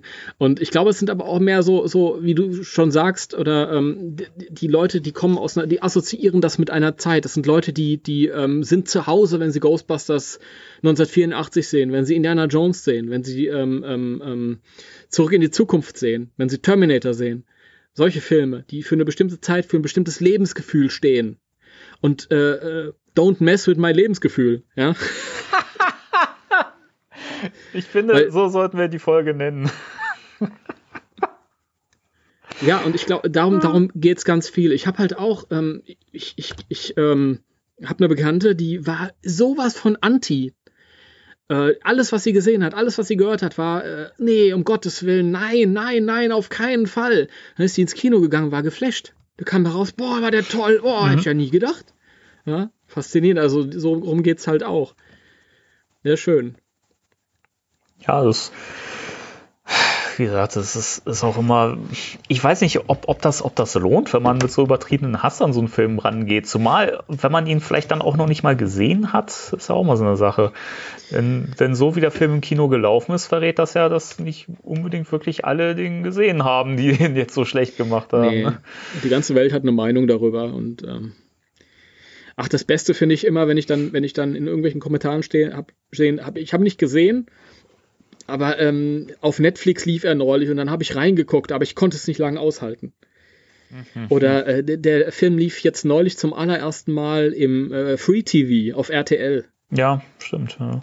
Und ähm, ich muss dazu sagen, ich, äh, ich bin ein Schelm, äh, bitte seid mir nicht böse, aber auf der Ghostbusters Deutschland äh, Seite und auf der Facebook-Page verweise ich niemals darauf, ähm, wenn die Filme, alle drei Filme, im Fernsehen laufen. Das hat den einfachen Grund, dass ich die Filme wirklich so sehr liebe und ich bin ja auch ein großer Kino- und Cineast. Und ich möchte, ich wünsche mir einfach, dass wenn ihr euch die Ghostbusters Filme anseht, ihr das auf die bestmöglichste Art und, Weise, äh, Art und Weise macht halt irgendwie. Nicht irgendwie, dass man sich das irgendwie zu einem vorgegebenen Zeitpunkt angucken muss, wo man vielleicht gar keinen Bock drauf hat. Dann ist oben in der Ecke ist ein Senderlogo, dann kriegst du ähm, Einblendungen über andere Programmhinweise. Also dann, dann wird der Film vier, fünf Mal unterbrochen mit Werbung, dann fehlt der Abspann.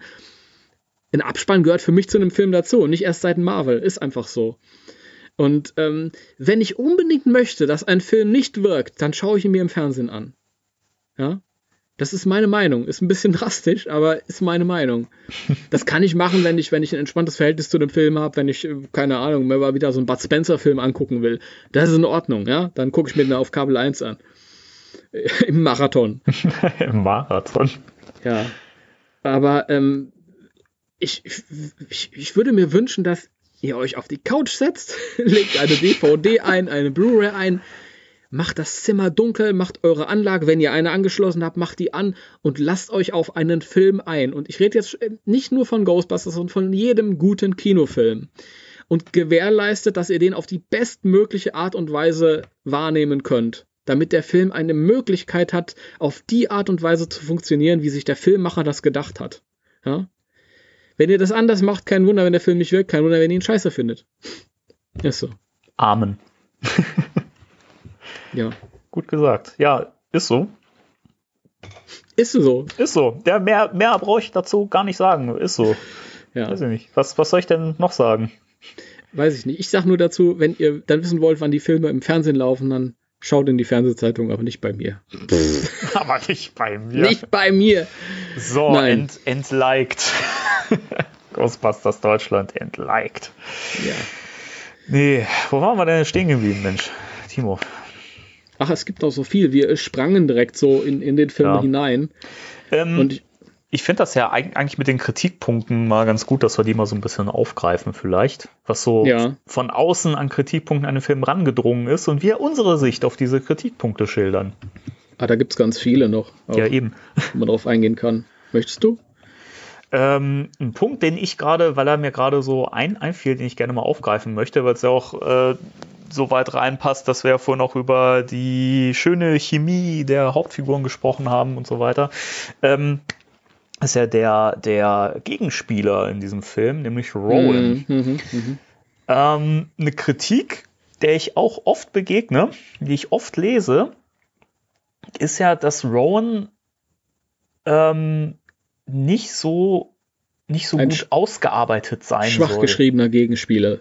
Das ja, und das kann ich zum Beispiel nicht so ganz teilen, nee, muss ich sagen. Das also. ganz, ganz im Gegenteil. Das finde ich ist auch wieder ein hervorragender ähm, ja, Beleg dafür, wie ähm, subjektiv und emotional Dinge wahrgenommen werden. Ähm, denn es ist ja wirklich so, Rowan ist eine Figur, die tritt in kleinen Auftritten über den gesamten Film auf. Und die, die Ghostbusters unterhalten sich mit ihm, und dann ist er natürlich am Ende der, der Obergegenspieler. Und ähm, was ich von dem an Persönlichkeit wahrnehme, ist viel mehr, als ich von, von, von Vigo wahrgenommen habe oder ja. von Goza. Bei aller Liebe, ich meine, Goza war eine Entität am Ende des ersten Films, hat drei Sätze gesagt und mhm. das war halt nur einfach ein, ein, ein, ein böse Schuft, der da war, weil der Film einen Bösewicht brauchte an dem Ende, also ja. zu dem Zeitpunkt. Und äh, Vigo, ähm, das sind so MacGuffins. Du brauchst ja einen Bösewicht, um die Geschichte voranzutreiben. Aber Vigo ist ja natürlich auch, die sind natürlich Kult ohne Ende. Aber äh, er ist ja so ein Klischee-Bösewicht. Auf dem Berg der nackten Schäler saß ich auf einem Thron aus Blut, denn ich bin so ja. böse. Ja. Und Rowan finde ich viel interessanter, weil er halt ähm, so ein, so ein, und da passt halt wieder diese, diese Ivo Shandor-Philosophie da rein. Die Menschheit ist zu krank zum Überleben und, und, und Rowan ist so ein Opfer davon. So ein ja, Ausgestoßener, ja. so ein, so ein, das, das, der Gegenentwurf zu den, zu den Ghostbusters.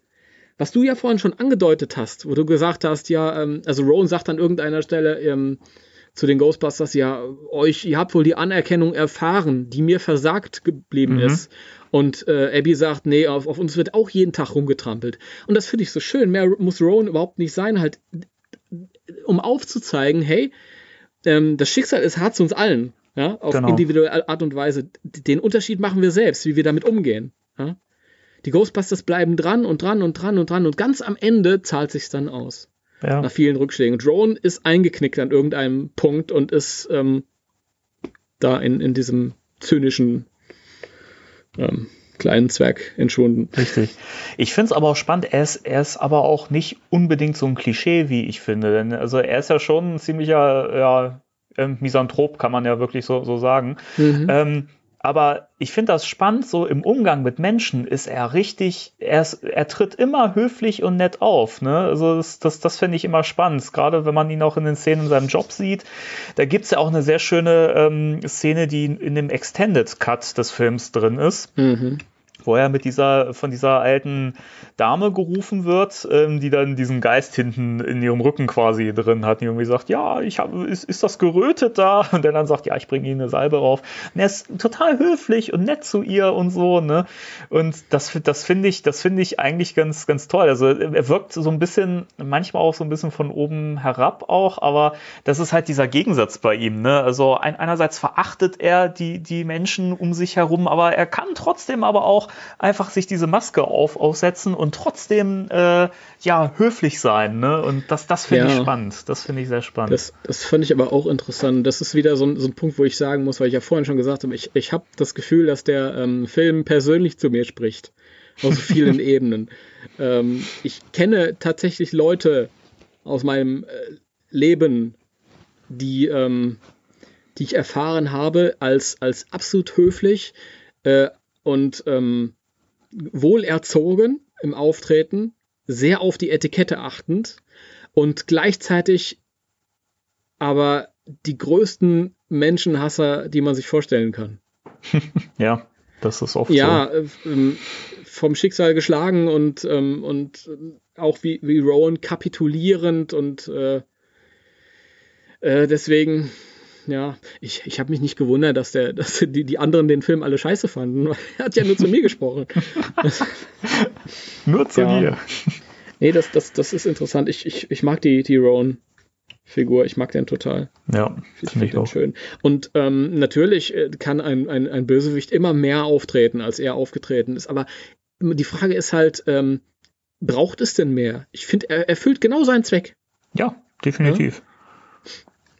Ja, ja ja. Mehr gibt's dazu nicht. nicht nee, mehr gibt's dazu nicht. Nein, ich finde aber auch, dass der, der äh, Schauspieler Neil Casey ist, glaube ich, auch ein Saturday Night Live äh, Akteur, oder? War, glaube ich, auch eine Zeit lang mal. Äh, das weiß ich jetzt oder? gar nicht. Auf jeden Fall ist er okay. ein bekannter Komiker da drüben. Wir haben natürlich noch nie was von ihm gehört. Ähm, falls er doch irgendwie prominent in irgendwelchen Filmen dabei war, dann äh, entschuldige ich mich jetzt. Nee, aber ich fand, ich, ich fand, der hat seinen Part wirklich sehr, sehr gut gespielt. Ähm, ich finde, der, der macht das toll. Also der hat, hat hier wirklich einen richtig, ja, der hat die Rolle mit, mit Leben gefühlt, äh, gefühlt, wollte ich gerade sagen, gefüllt. Also ich, ich finde ich find den als Gegenspieler wirklich super. Also mag ich total gerne und ich kann einfach diesen Kritikpunkt nicht, nicht teilen, dass er schlecht geschrieben ist. Also ich finde, der hat seinen Background, das ist nachvollziehbar in dem Film und ähm, macht halt Sinn. Das stimmt. Ähm, ich fand es im Deutschen ein bisschen schade, dass er äh, hat da die Synchronstimme von Sheldon. Ja, die passt leider nicht so wirklich. Das ist, ähm, also der, der Schauspieler, der äh, Neil Casey macht das richtig schön. Der hat auch so eine unterschwellig böse Note mit drin. Also so eine, Ja. Und ähm, der Deutsche, da habe ich so ein bisschen das Problem gehabt oder fand es schade. Der, die Stimme ist halt äh, viel beschäftigt und ich mag den eigentlich gar nicht mehr. Also es ist ein unglaublich sympathischer, netter Mann. Ich habe den auch schon mal getroffen auf einer Convention. Okay. Ähm, ich finde es nur ein bisschen schade, wenn die so inflationär und wenn sie mir dann in Ghostbusters oder in, in äh, Gegenden begegnen, die ich besonders mag, dann ich finde es eher schön, wenn, wenn ich frische Stimmen wahrnehme. Mhm. Übrigens fällt mir gerade ein kleine Trivia zwischendurch. Die ähm, Synchronsprecherin von äh, äh, Patty ist dieselbe Frau, die vor 20 Jahre vorher Kylie gesprochen hat. ja, stimmt. Die ist kaum noch wiederzuerkennen, ja. weil die viel, viel dunkler und kratziger geworden ist, aber ja. ist dieselbe selbe Person. Fand ich lustig. Habe ich irgendwann mal nebenbei rausgefunden. Mhm. Fällt mir jetzt gerade so ähm, da hätte ich auch, auch, noch einen kleinen, kleinen Fun-Fact ähm, zu der Synchro, passt ja gerade zum Thema. Mhm. Ähm, dass ja Oliver Kalkofe an dem Synchrondrehbuch äh, maßgeblich mitgearbeitet äh, hat. Ja, nicht nur. Ähm, nicht nur, er hat ja leider auch Bill Murray gesprochen. Ja. Ich mag Oliver Kalkofe super gerne, ich finde den klasse, aber als Bill Murray fand ich ihn nicht gut muss ich sagen. Und ich fand auch leider, dass die deutsche Synchro an vielen Stellen extrem krankt. Ja, ich, ich, ich höre gerne die deutsche Stimme von Kristen Wiig. Ähm, das ist Katrin Fröhlich. Äh, die ist super. Ich, ich, äh, aber ähm, der Rest ist doof. ich habe auch oft bei Filmen das Gefühl, und bei dem ging es mir auch so. Und ähm, bei der Extended Edition, die es dann, die es dann ein halbes Jahr später auf Blu-ray gab, mhm. ebenfalls auch nochmal, dass die Synchronsprecher nicht wirklich richtig wissen, was da jetzt vor sich geht. Ja, das merkt man auch. Das also es sind natürlich so. Profis, die mit miserablen äh, Situationen so gut umgehen können wie sonst niemand, aber ähm, trotzdem merkst du mittlerweile halt ganz oft einen Unterschied zwischen der Originalfassung, in der ein Schauspieler ist, der sich monatelang mit so einer Rolle befasst, weil er monatelang an dem Film dreht, oder einem Synchronsprecher, der immer schnell ins Studio kommen muss und mit, mittlerweile geht alles rucki zucki, rucki zucki, rucki mhm. zucki und ich weiß überhaupt dann vielleicht noch durcheinander irgendwie die Szenen und keine Ahnung, um was es da geht. Das höre ich leider ganz oft. Ja. Und man merkt das hier auch wirklich sehr stark. Es ist manchmal wirklich sehr emotionslos oder mit falschen Emotionen auch gesprochen. Und das, das, das stört mich sehr. Also ich habe den Film jetzt lange Zeit immer im Original gesehen, weil er mir halt in der deutschen Synchro auch im Kino schon so negativ aufgefallen ist, dass ich dann dachte, nee, ich, also wenn, wenn ich den auf, auf Blu-ray habe, wenn er draußen ist, dann gucke ich ihn nur noch im Original. Das habe ich dann auch gemacht. Und ich habe ihn gestern mhm. in der Vorbereitung dann mir tatsächlich nochmal in der deutschen Synchro angetan, mhm. weil ich dachte, okay, vielleicht hat sich die Sicht Sichtweise auch verändert. Aber nee, es gibt so, so kleine Stellen, wo man das schon so gut merkt, dass das einfach im Deutschen nicht gut funktioniert. Allein die Szene, du hast vorhin schon drüber gesprochen, der, der Pupswitz. Ähm, als Holzman im Original sagt, als sie äh, noch diesen, diesen Gag bringen über, über Aaron äh, und sie sagt Burn, ne? Und ja. im Deutschen haben sie daraus gemacht, auf, auf die, die Fresse! Fresse! Das, das hat mich im Kino schon so, schon so negativ an, angesprungen, wo ich so dachte, ah, das war unangenehm, wieso ist sie ja jetzt so laut und so offensive und so. Und das ist im Original schöner, weil sie einfach dieses Burn raushaut. Und das hätte man im Deutschen eigentlich auch so lassen können, weil das eigentlich so Jugendslang sagt man das ja auch inzwischen, wenn jemand einen Witz über jemanden gemacht hat, so Burn. Weißt ja, du, das, das hätte man lassen können. Ja, finde ich auch. Würde ich auch sagen, dass es einfach Begrifflichkeiten gibt, die du einfach lassen kannst. Ja, äh, ähm, ich finde es halt auch so schade, weil auch die, die deutsche Sprecherin von Holzman, ich mag die auch. Ähm, das ist auch die Stimme, die hat auch die ähm, ähm, Cat Dennings in Two Broke Girls gesprochen. Ja, genau. Ähm, ich glaube, Tanja Kahana heißt die Frau. Und ähm, nein, ich, ich, ich tue nur so, als wüsste ich es nicht genau. Ich weiß es ganz genau. du, du Schlingel. Und ich, ich mag das und ich finde es schade, wenn die Leute dann halt irgendwie, ja, nicht so gut sein, sein, sein dürfen, wie sie eigentlich ja. sein könnten. Ja, das stimmt. Auf die Fresse das aber immer ein bisschen, bisschen zu viel. Ja. Sehr schade. Obwohl sie, glaube ich, in meinem Hörspiel auch sagt, auf die Fresse. Egal. Echt? ja. Hast du das direkt so übernommen, ne? Ja, habe ich. Das hab spricht ich aber. Bitte? Das spricht aber? Ja, das, das spricht aber äh, dafür, dass deine Sprecherin das besser gemacht hat, weil es mir nicht negativ aufgefallen ist, offensichtlich. Ich glaube, die, die, die knallt es nicht so raus, aber ich Ja. weiß es jetzt nicht mehr. Keine Ja, Ahnung. und sie macht es halt im, im Film so, so auf die Fresse. Hm, Ja, sehr prollig. das stimmt. Ja, Timo, was gibt's denn noch so zu dem Film zu sagen? Dazu ganz viel. Ich, ich habe nur ganz viele Punkte. Ich äh, versuche nur irgendwie einen, einen äh, smoothen Zugang zu diesen Geschichten zu verschaffen. Soll ich mal eine Anekdote erzählen? Mhm. Ja, auf gerne. die ich st- stolz bin, die ich gefeiert habe. Immer gerne. Ähm, ja, dann wäre das vielleicht ein Punkt, mit dem ich anfangen könnte. Okay. Also es war, ähm, man hat ja so überlegt, äh, also so das be- beobachtet und dann kam äh, Paul Feig immer mit diesen Bildern rum auf Twitter. Er hat äh, so ein Bild gepostet von dem Proton Pack, das ich übrigens super fand. Ich auch, ja. Und ähm, das war so meine, meine, ich habe so Ängste gehabt im Voraus. So nach dem Motto, Ghostbusters hat, hat einen bestimmten ähm, visuellen Stil. Werden die das treffen? Ähm, und ich weiß noch, als Katie Dippold als Co-Autorin dazu kam, da habe ich Katie Dippolds Profil auf Facebook ausgemacht und habe dieser, das war tatsächlich das offizielle Profil, und habe ein, ein Video-Interview von YouTube mit Harold Ramis darüber, was er, dann, was er meint, was Ghostbusters groß gemacht hat, habe ich diesem, diesem Account geschickt. Und äh, ich habe natürlich nicht mit einer Antwort äh, gerechnet, aber ich habe irgendwann gesehen, da siehst du ja, dann ist so ein Häkchen gelesen. Mhm. Und habe ich gedacht, jawohl, ja, hoffentlich, jetzt guck's dir an, guck's dir an. und da sagt Harold Ramis irgendwann, ähm, Ghostbusters für ihn, ähm, da ging es um den Low-Tech-Aspekt. das war nie High-Tech-Aspekt, weswegen man in einem Ghostbusters 3 unter, mit, mit seinem Drehbuch halt niemals einen, einen fliegenden modernen Ecto 1 sehen würde oder so ein Scheiß. Es war immer so dieser Aspekt von, die, das ist eine kleine Firma, die haben nicht viel finanzielle Mittel, die ähm, haben halt quasi so vom Schrott zusammengebastelt, was sie hatten und dementsprechend sehen die Proton Packs aus. Ja. Und das ist halt, da war auch so ein kleiner, so, so ein bisschen Angst. Wie werden die Dinge aussehen? Ja, sind das jetzt so Apple Hightech-Teile, die sie dann tragen? Das wird ja überhaupt nicht passen. Und da war ich, war ich sehr, sehr, sehr zufrieden, als ich dann diese zusammengeschusterten Schrottdinger gesehen habe, die halt so aussahen, wie sie dann aussahen. Das Ja. hat mir sehr gefallen. Fand ich, fand ich toll. Die sehen auch echt toll aus im Film. Ich finde das auch schön, dass man im Film sieht, wie sich das Ganze weiterentwickelt, ne? Weil die Ja, sehen ja das- nicht von Beginn an so aus, ne? Hm, das stimmt. Das stimmt. Ähm, ich finde diesen, diesen Wagen lustig, den Holzmann da in der U-Bahn fährt und dieses, dieses, äh, diese Schubkarre da, dieses.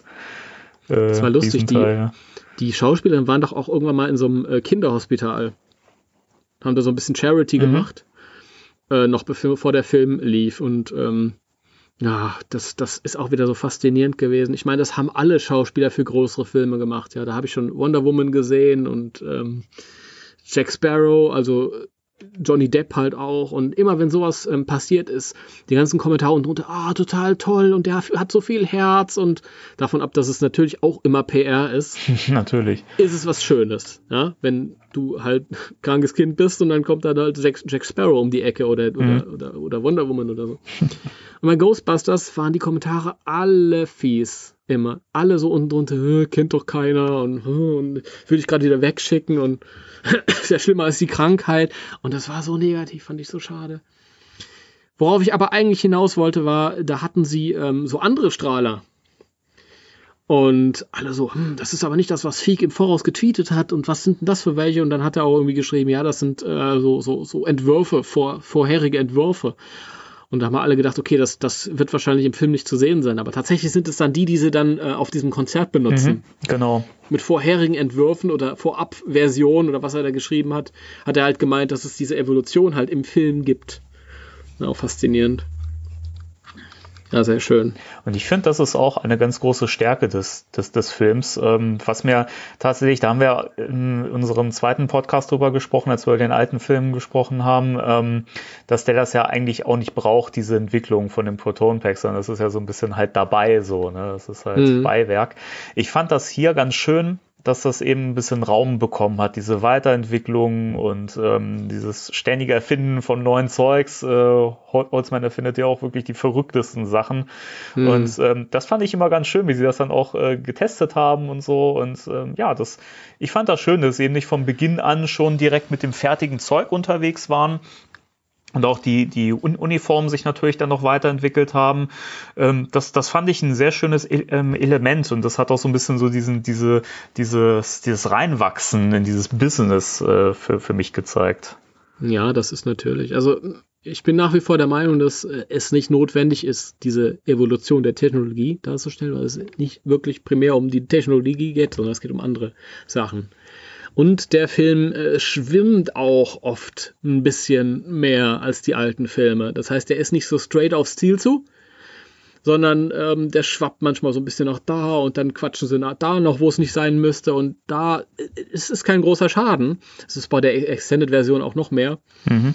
Aber nichtsdestotrotz, ich meine, als Ghostbuster-Fan, äh, du kannst doch nicht böse sein, wenn du gezeigt bekommst, wie die Protonenstrahler entstehen und so. Das will ich doch sehen als Fan. Dafür bin ich Fan. Ja. Da lasse ich dann auch den, den Fan sprechen und stelle den Kritiker hinten an. Ja, das ist so. Nee, und dann ähm, kamen so weitere Bilder. Ich mochte auch das Auto, ein Ecto 1, wo viele gesagt haben, ach, das ist wieder Schrott. Aber du kannst doch den, den 59er Cadillac kannst du ja nicht übertreffen mit nix. Also, was willst du denn da machen?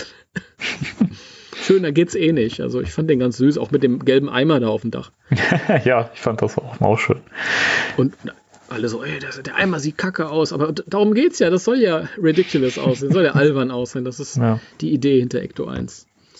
Und dann kam und damit fängt die Anekdote eigentlich an, da kam das allererste Bild vom Dreh. Und du hast dieses, diese äh, Aufnahme gesehen, das war ein, ein Foto, in dem äh, ähm, äh, Melissa McCarthy und, und ähm, Kate McKinnon so aus ihrer Uni rausrennen. Kate mhm. McKinnon mit der Latzhose an und so, so einem großen, so einer großen Tasche auf dem Rücken. Ja, genau. Und nebendran die äh, McCarthy das war so das erste Bild, was man gesehen hat, oder eins der ersten Bilder. Ich glaube, gleichzeitig kam noch eins raus mit äh, Kristen Wick in ihrem in so einem Tweet-Anzug oder so. Aber die beiden da so rennen und ähm, ich weiß nicht, was mich geritten hat. Ich habe es halt gesehen. Ich fand es total toll. Ich habe gedacht, okay, das passt auch visuell in diesen Ghostbusters-Kosmos rein, den ich bisher kenne. Und ähm, dann war das ja so, ich bin ja in den letzten Jahren so ein bisschen in diesen Cosplay-Bereich reingerutscht. Und jetzt habe ich gedacht, jetzt mache ich einfach mal ein Statement, weil äh, ja, diese, diese, diese Hate-Welle war natürlich auch schon am Kochen. Und die Bilder wurden entsprechend bewertet. Und es war ein Dienstag oder ein Mittwoch, als diese Bilder rauskamen. Und am Wochenende drauf, am Samstag, war der Cosplay Day in Frankfurt, der Cos Day. Und ähm, ich habe mir gesagt, vielleicht, ach, ich, ich, ich mache jetzt einfach mal was völlig Verrücktes. Dann habe ich, äh, bin ich los und habe mir so eine, so eine billige, zerfranste, ähm, blonde äh, Fastnachtsperücke gekauft. habe mir eine Latzhose bestellt im Internet. Habe mir eine, eine äh, Lederjacke gekauft. War nur Kunstleder. Ich wollte keine echte Lederjacke kaufen für einen kleinen Auftritt. Und habe mir so, so, so ein Holzman ähm, Cosplay zusammengestellt. Oder Crossplay, weil ich, es ist ja ein Crossover. Crossplay? So, das ja, das ist immer, wenn, wenn ich ins andere Geschlecht switche beim Cosplay. Dann ist das Crossplay. Und ähm, naja, und dann, dann saß ich da und abends ähm, habe ich mir halt gedacht, ey, ich, ich kenne diesen Bekannten, ich habe einen Freund, der ähm, ist auch für jeden Scheiß zu haben. Hab den dann angerufen, hab gesagt, hier, pass mal auf, Sag das niemandem, aber ich habe das und das vor am Cosday. Und er sofort, ja, ist das doch toll. Während du mir das erzählt hast, habe ich hier schon hier die entsprechenden Schuhe im Internet bestellt. Hoffentlich kommen die rechtzeitig. Und dann haben wir ähm, ein paar Tage, drei, vier Tage später, haben wir dieses, dieses ähm, Foto nachgestellt mit den beiden. Mhm. Äh, und wir, wir, wir, kamen, wir liefen da ein, irgendwie die anderen, wir waren da halt mit anderen Freunden äh, be, be, ähm, äh, wenn man sich trifft und mal verabredet, ja. oh Gott, oh Gott. Ach, brauch mehr Kaffee. Und die alle so, äh, was ist das denn? Und andere so, äh, was ist das denn? die blöden neuen Ghostbusters und so. Äh. Und dann haben wir das nachgestellt und ähm, äh, der, der Kumpel von mir hat das auch bei, auf seinem Twitter-Account hochgeladen.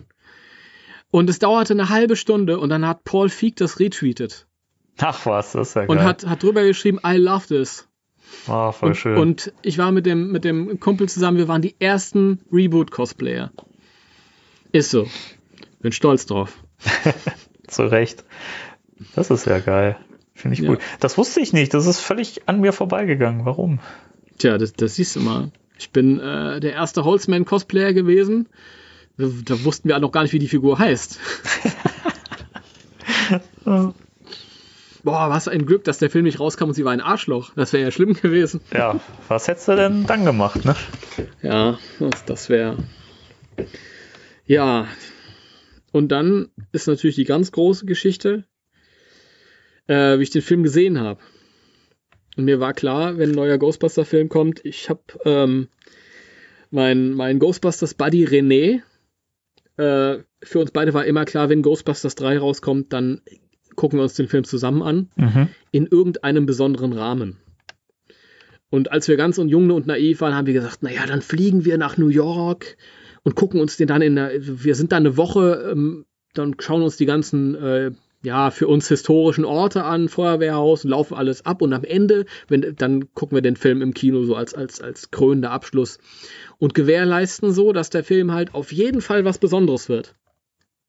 Wenn er total schlecht ist oder total Mist, dann ist zumindest immer noch der Rahmen was Besonderes und wir behalten den Film trotzdem, wir haben ihn halt schön verpackt und, und es bleibt was, was Schönes, was, was Einzigartiges für uns. Mhm.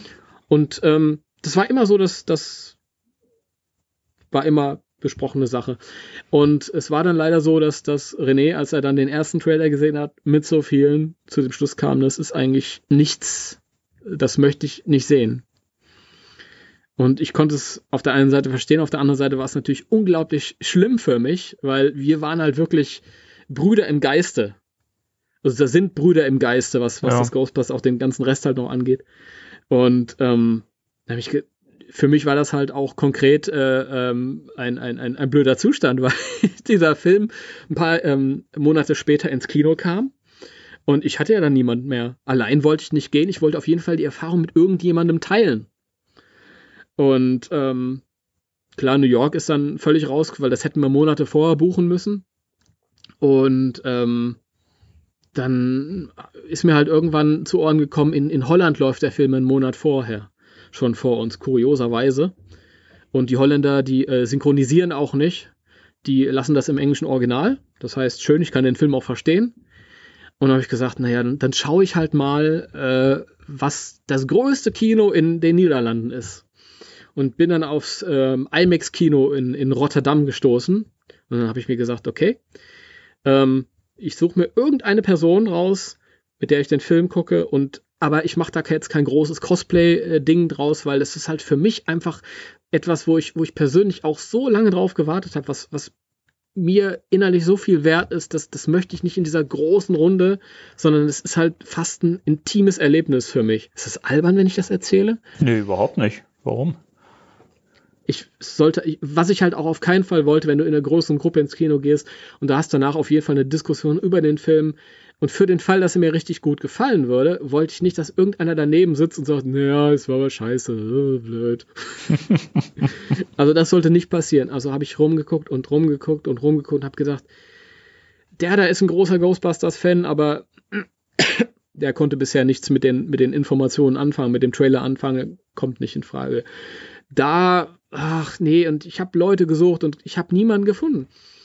Da habe ich irgendwann dieses junge Mädchen entdeckt, und ähm, habe ich gedacht, das ist eine interessante Person, die ähm, ist eigentlich zu jung, um die Zeichentrickserie zu kennen, hat sie aber komplett gesehen und kann die sogar zitieren. Das ist ganz selten, dass sowas mal vorkommt. Ja. Die alte Zeichentrick, Real Ghostbusters und Extreme Ghostbusters und ähm, hat äh, die ganzen IDW-Comics gelesen. Also die die konnte das, äh, die kannte das gesamte Spektrum. Ja?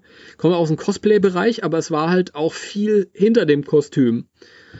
Und dann habe ich gesagt, naja, ähm, sie war auch äh, jemand, der sich gefreut hat auf den neuen Film. Habe ich gesagt, naja, okay, dann ähm, schreib sie mal an und fragst mal, ob sie Bock hat, irgendwie da irgendwie mit ins Kino zu gehen. Und sie hatte auch vor nach Holland, weil er da halt irgendwie, weil sie ja da oben an der, an der Grenze gewohnt hat sowieso, da hätte es sich angeboten. Sie wäre halt nicht bis nach Rotterdam gefahren, sondern halt einfach nur über die Grenze geschwappt. Und dann habe ich gesagt, hier, ich möchte nach, nach Rotterdam ins Kino. Und dann, ähm, ja, haben wir uns besprochen, haben wir dann immer hin und her geschrieben. Und dann, als es so weit war, an dem Tag sind wir dann losgefahren.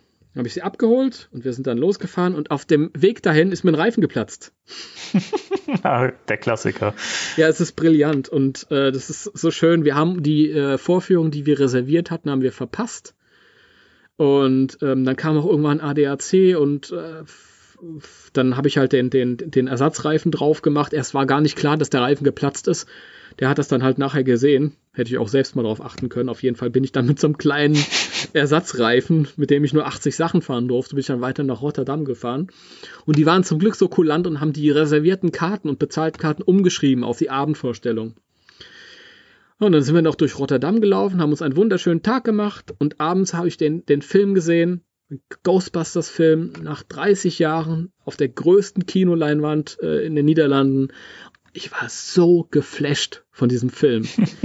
und es war wirklich, ähm, alles, was an Schwächen kam, was man später dann wahrgenommen hat, habe ich in dem Moment nicht wahrgenommen. Es war tatsächlich für mich in dem Moment ein annähernd religiöses Erlebnis, wenn ich das mal so sagen darf. Also es ist unglaublich, das hat mich so gepackt. Auch das Ende, das dann so, ja, für Ghostbusters-Verhältnisse relativ apokalyptisch sogar war. Und der, der Score, der mich gepackt hat, der ist ja auch, ah, oh, das, das ist, oh, und dann bin ich, sind wir dann anschließend äh, heimgefahren. Ich habe sie dann abgesetzt, bin dann weiter nach Hause gefahren, kam irgendwann morgens zu Hause an und ähm, ja, eine Woche später waren wir dann zusammen. Das ist meine Freundin heute.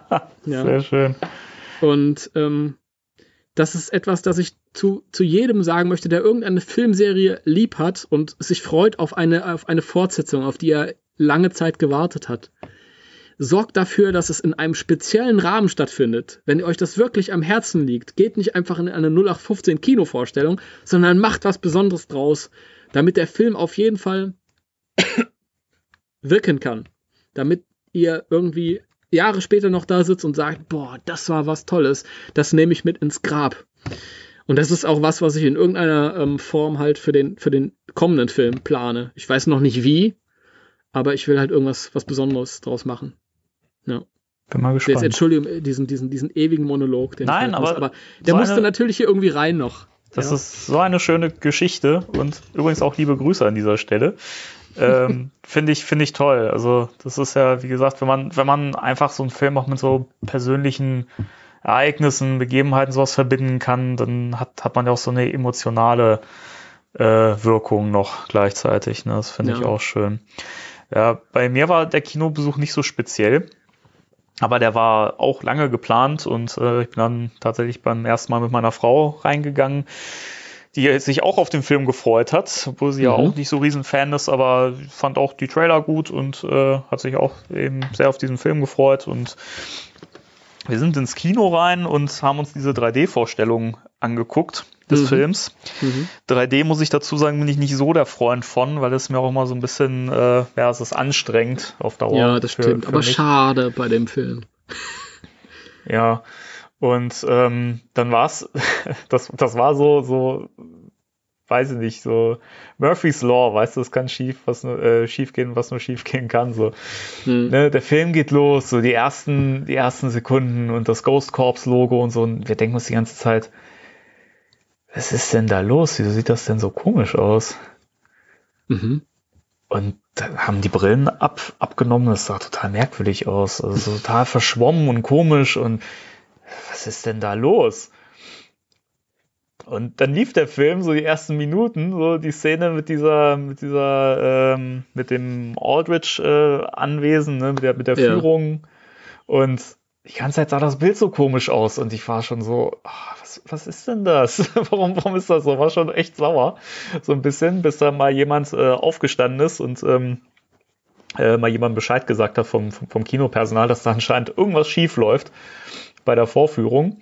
Mhm. So, dann wurde der Film an, angehalten. Es war äh, relativ lange Standbild und alle saßen da so mega enttäuscht, ungeduldig, so, ach, was ist denn das? Ne? Mhm.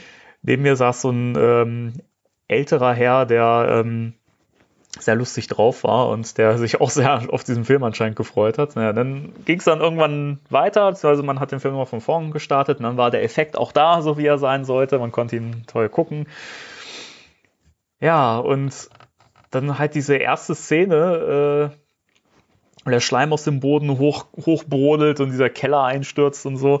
Ja. Und da war man schon so drin, das war so aufregend. Also inzwischen muss ich sagen, finde ich die Szene so ein bisschen, ähm, ein bisschen zu, too much. Das hätte ruhig weniger sein können, aber trotzdem auch mit dem, mit dem, äh, mit der alten Titelmusik dann so ein schöner Einstieg und man merkt so wieder, ah, Ghostbusters, geil. Ja. Und ähm, das, das Spannende war, dass dieser Typ neben mir, der anscheinend auch ein alter Ghostbusters-Hase war, ne? Ähm, ja, um es mal so, so zu sagen, ähm, der war auch total begeistert. Der hat auch über die, ich sag mal, platten Witze gelacht. Auch über den Pupswitz hat er sehr gelacht. Das fand er auch sehr lustig. Ich übrigens auch. Und der hat auch mega Spaß gehabt an diesem Film. Und äh, weiß nicht, am Schluss, und das, das fand ich so schön, als dann der Abspann lief, da gab es Applaus in dem Kino und das fand ich irre.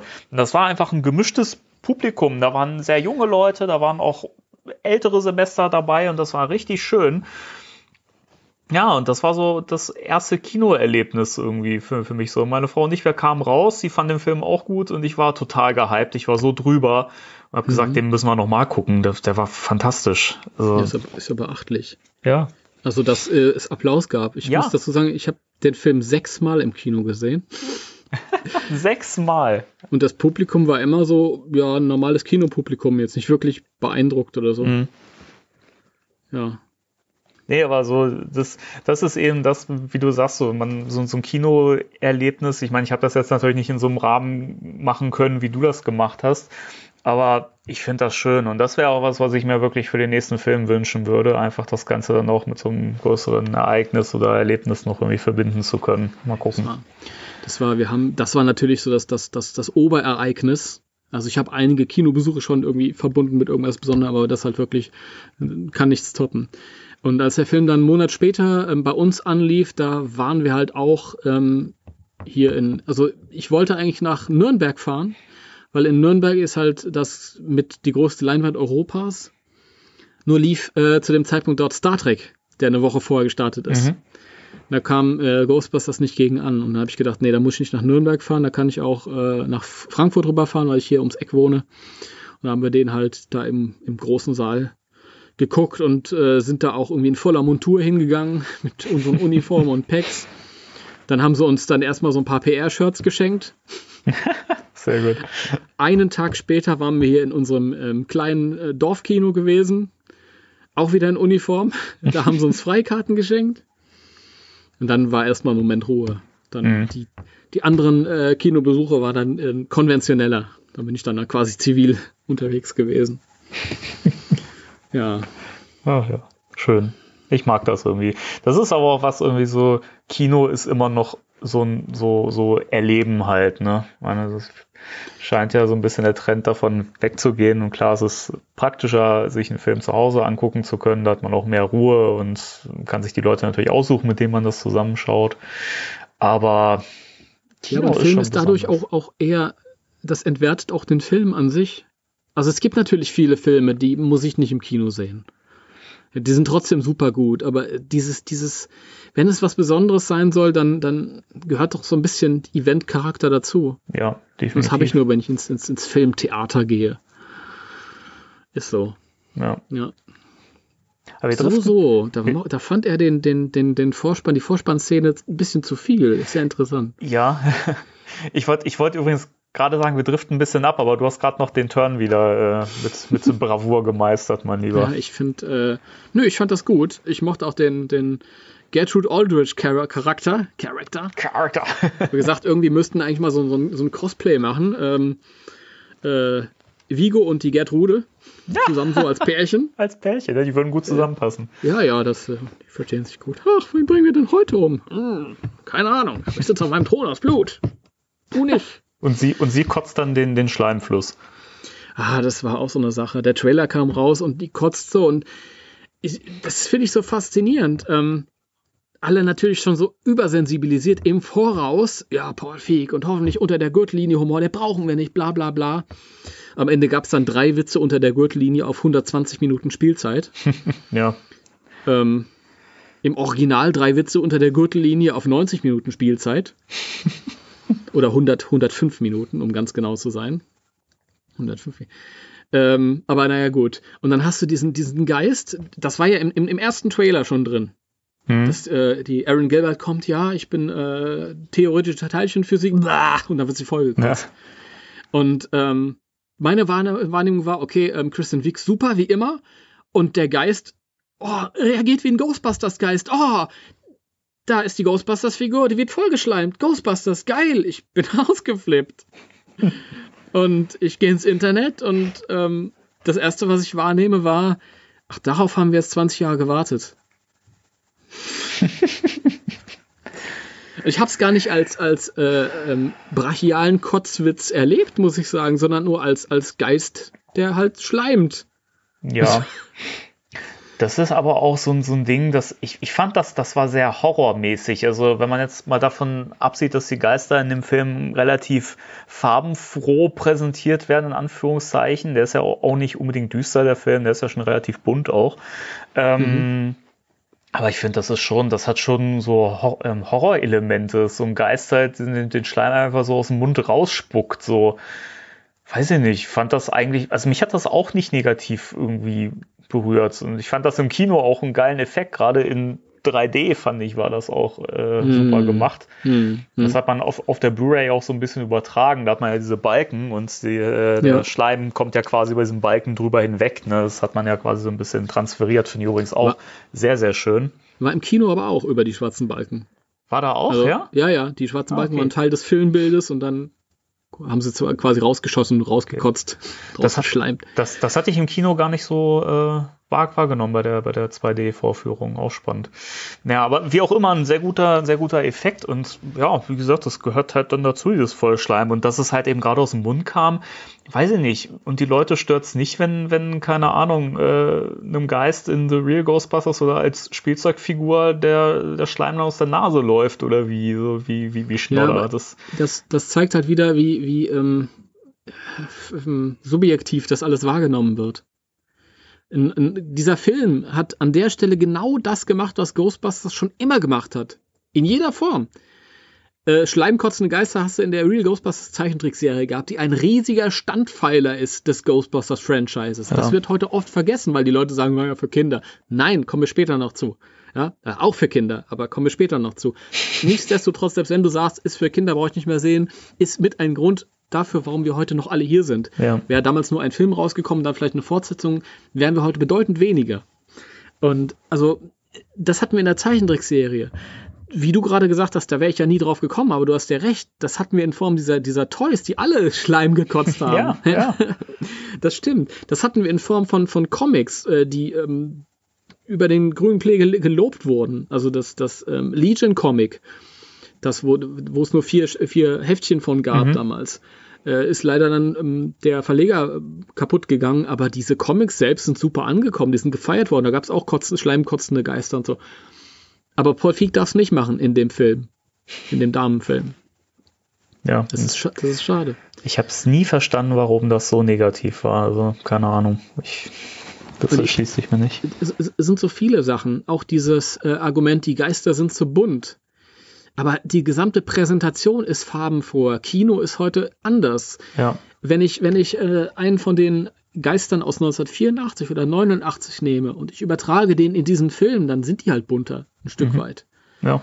Ähm, genauso gut ähm, bin ich der Meinung, dass du jeden dieser Geister, wenn du die etwas die die Farbe hättest rausnehmen, äh, würdest Farbe ein bisschen rausnehmen, kannst du in die alten Filme übertragen.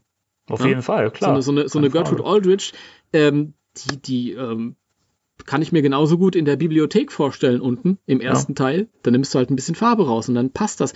Und das ist ja auch so viel, viele haben so geschimpft auf das CGI und so. Vieles sind praktische Effekte und die haben da einfach nur so ein bisschen CGI drüber, ein bisschen Make-up ja. drüber gemacht. Das waren ja alles Leute tatsächlich. Dieser Geist war ja wirklich eine, eine Frau, äh, die wirklich auch schon blau geleuchtet hat mit Neonröhren, die dann die, die Ghostbusters angeschrien hat, mhm. die Darsteller. Slimer war eine Puppe, die sie CGI-mäßig dann überarbeitet haben. Ja?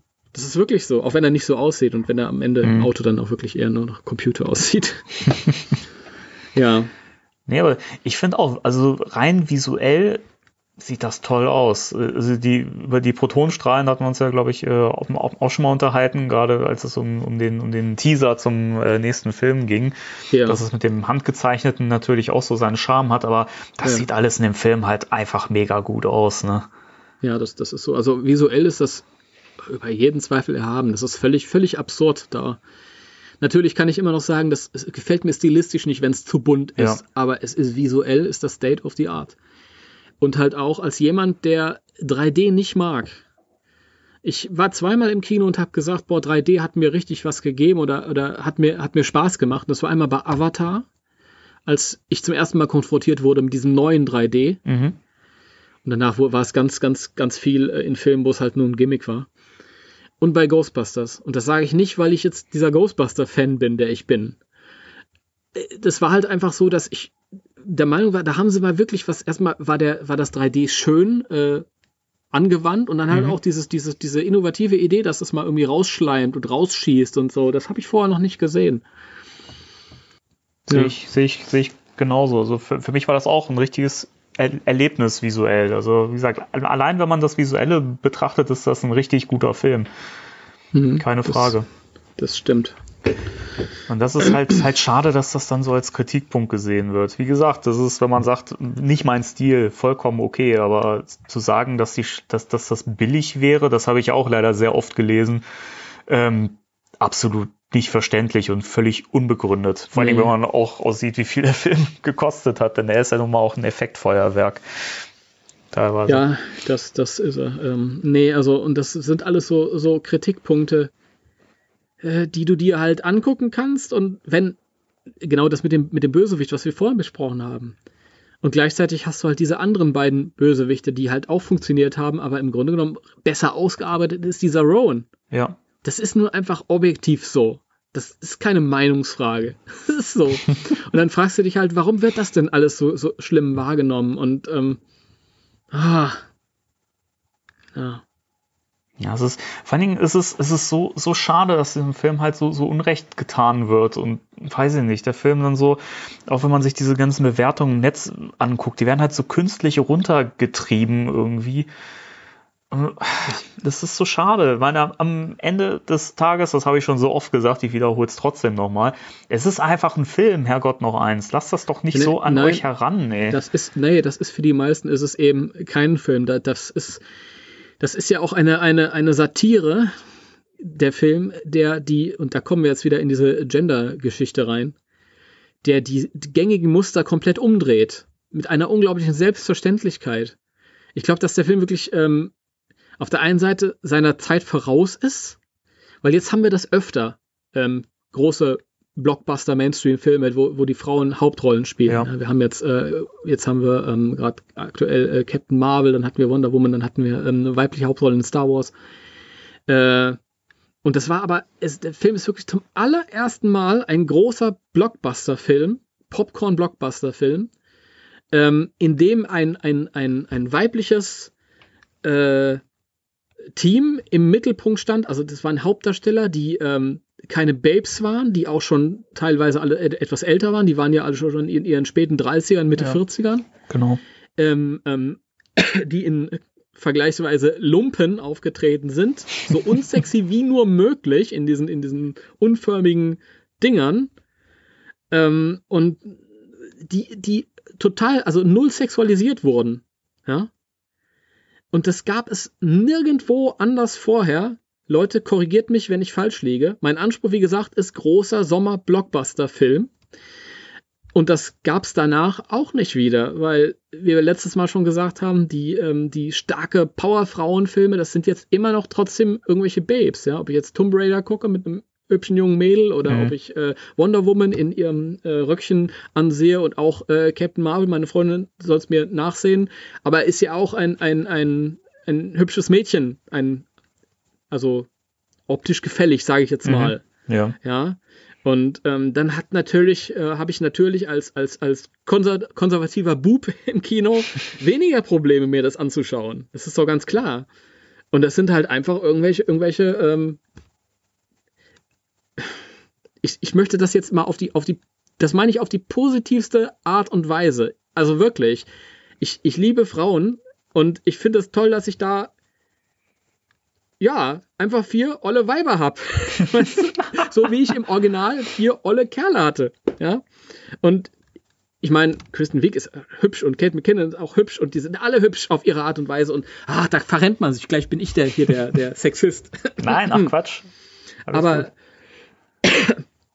ich finde das ganz, ganz toll, dass, dass es einen Film gibt, der, der ähm, ähm, mit Frauen auf die Art und Weise umgeht und gleichzeitig leichtes Entertainment ist und dass sich das nicht ausschließt. Ja. Und ich sehe halt immer, ähm, vielleicht bin ich eines Tages Vater einer kleinen Tochter, vielleicht nicht, vielleicht aber schon. Wenn es so sein sollte, dann, dann freue ich mich, dass, dass ich denen irgendwas zeigen kann, wo du sagen kann, guck mal hier, das ein Role Model, das sind brillante Frauen, ähm, die müssen sich nicht irgendeinem männlichen Ideal anbiedern optisch. Ja, die laufen da in ihren Lumpen rum und sind brillant in dem, was sie da tun. Und ähm, das tut mir immer so leid, wenn, wenn, wenn, wenn Leute sexistisch über den Film herziehen, von denen ich weiß, hey, du hast doch eine kleine Tochter. Wie, wieso denkst du da nicht von A nach B? Wieso ist das so? Ich verstehe das nicht. Ich, das will mir nicht in den Kopf und ich finde das so schade. Ja, das ist, da haben wir aber auch schon mal drüber gesprochen, glaube ich. Das ist dieser Alltagssexismus so ein bisschen. Den du gar nicht wahrnimmst. Genau. Das ja. sind, viele Menschen meinen das noch nicht mal böse, aber man kriegt das ja auch immer so bei, beigebracht. Das fängt doch schon so, so wahnsinnig früh an als Kind. Entweder bist du Mädchen und spielst mit Puppen und läufst in Kleidchen rum oder du bist, bist ein Junge und hast mit Fußball äh, zu, zu spielen und mhm. Autos und keine ja. Ahnung. Und ja. das, das, man wird so früh in diese Geschlechterrollen reingedrängt, dass sich das halt dass sich das so in den Leuten ge gefestigt hat in der, in der Denkweise. Und, ja. und da, da fängt eben dieser Alltagssexismus an. Ne? Weil das, das machen Männer, das machen Frauen. Und das ist ja was, was man so oft auf Ghostbusters übertragen hat. Ähm, das müssen doch, das ist doch ein Männerjob. Die laufen noch mit schweren Protonpacks rum und das, sowas. Das, das, ist, das ist wirklich so. Und ähm, ich glaube vielen Leuten, wenn sie sagen, ich bin kein Sexist, aber, und ich glaube ihnen, wenn sie sagen, wenn sie, wenn sie meinen, dass sie das nicht mhm. sind, aber, aber ihre Kritikpunkte sind durchaus sexistisch, auch wenn sie das nicht so wahrnehmen. Das ist ganz mhm. bei vielen so. Viele muss man rausnehmen, aber bei vielen ist es nun einfach ja. so. Dieser, dieser Kritikpunkt von wegen, ähm, das ist ein männerverachtender Film, weil alle männlichen Figuren äh, ja so feuchte Handtücher sind. Ja, damit ist schon das Richtige gesagt. Ähm, das Original unter, unter Dan Aykroyd, Harold Ramis war schon genauso, nur subtiler. Da, diesen ja. Schluss zieht nie einer. Aber wenn du dir die, die männlichen Figuren im Original anguckst, ob das jetzt der Dean Jäger oder der, das feuchte Handtuch eben, ob das Louis Tully äh, oder ob, Walter Peck, das sind alles durch die Bank weg, sind das entweder Arschlöcher oder, oder so, so, so, ja, Leute, die ja, keine Ahnung. Walter Peck, das Arschloch. Was ist die schlimmste Beleidigung, die man, die er erfährt? Der hat keinen Schwanz. Ja. Ja. So ist es. Das ist so. Oder Hademeyer im zweiten Film. Und das, ja. das ist, und auch die Ghostbusters selbst, wir haben da schon mal drüber gesprochen in dem entsprechenden, in der entsprechenden Folge, müssen eine Transformation durchmachen, from Zero to Hero, um sich am Ende die Frau äh, zu verdienen. Mhm, genau. Ähm, das konnte man natürlich noch nicht so offensiv machen damals. Und jetzt Paul Feig ist da radikal, hat sich wahrscheinlich auch so ein bisschen, ähm, hat wahrscheinlich nicht gedacht, dass das so eine, ein, ein Klotz am Bein sein wird für seinen Film. In, in finanzieller Hinsicht war es ja dann aber so. Aber versteht es doch als, als das, was es ist. Es ist eine Satire. Auch die Figur des, des ähm, äh, Chris Hemsworth, ähm, Kevin, Kevin. Mhm. der natürlich total übertrieben dumm ist. Ja? Und ich muss sagen, auch ich denke mir manchmal, wenn ich mir den Film sehe, ja, vielleicht wäre ein bisschen mehr, auch ein bisschen weniger, auch ein bisschen mehr gewesen. Also mhm. ähm, das ist wirklich keine Figur, die in diesen klassischen Ghostbusters äh, Humor rein, also den Kosmos da reinpasst. Aber Leute, derselbe Film, denselben Film, andersrum haben wir tausendmal gesehen und nicht in Frage gestellt. Nämlich einen Film mit männlichen Hauptdarstellern, die den Tag retten und in der, in der Nebenrolle die hübsche, dumme Blondine, an der wir uns nie gestört haben, weil sie schönes Eye Candy war. Ja? Ja. Und das ist auch der Grund, warum ich, warum ich so, mich so freue über, über neue Filme. Ich meine, über neue Geschichten mit Frauen im, im Fokus. Das habe ich einfach selten gesehen in den letzten 40 Jahren.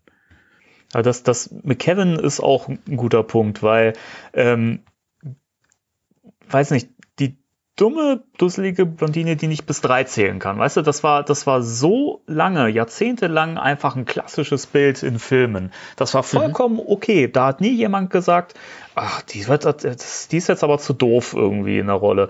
Und bei Kevin ist das ein Problem. Und das verstehe ich nicht. Ich meine, klar ist er ein bisschen überspitzt, aber auch solche Männer habe ich durchaus schon kennengelernt. Ja, es gibt sie. Es ist richtig, dass äh, wenn man wenn man halt das vergleicht mit den alten, natürlich war Janine nie niemals dieses Dummchen, ganz im Gegenteil, die war schlagfertig. Richtig. Und cool. Aber ähm, nichtsdestotrotz, wenn wenn äh, ähm, wir haben auch in in ja geerdeten realistischen Filmen äh, so so dumme äh, weibliche Blondchen gesehen und die hingenommen. Ja, ja. eben. Und wir, da hat sich keiner dran gestoßen gesagt, ja, das, das passt nicht, das ist too much. Und dann haben wir alle gesagt, so gönnerhaft, haha, ja, süß. Ja. ja, das ist aber so. Und auch da ist wieder eben dieser kleinere Alltagssexismus da. Ne? Das, das, das halt, bei einer Frau ist das okay, weil da war es ja immer so.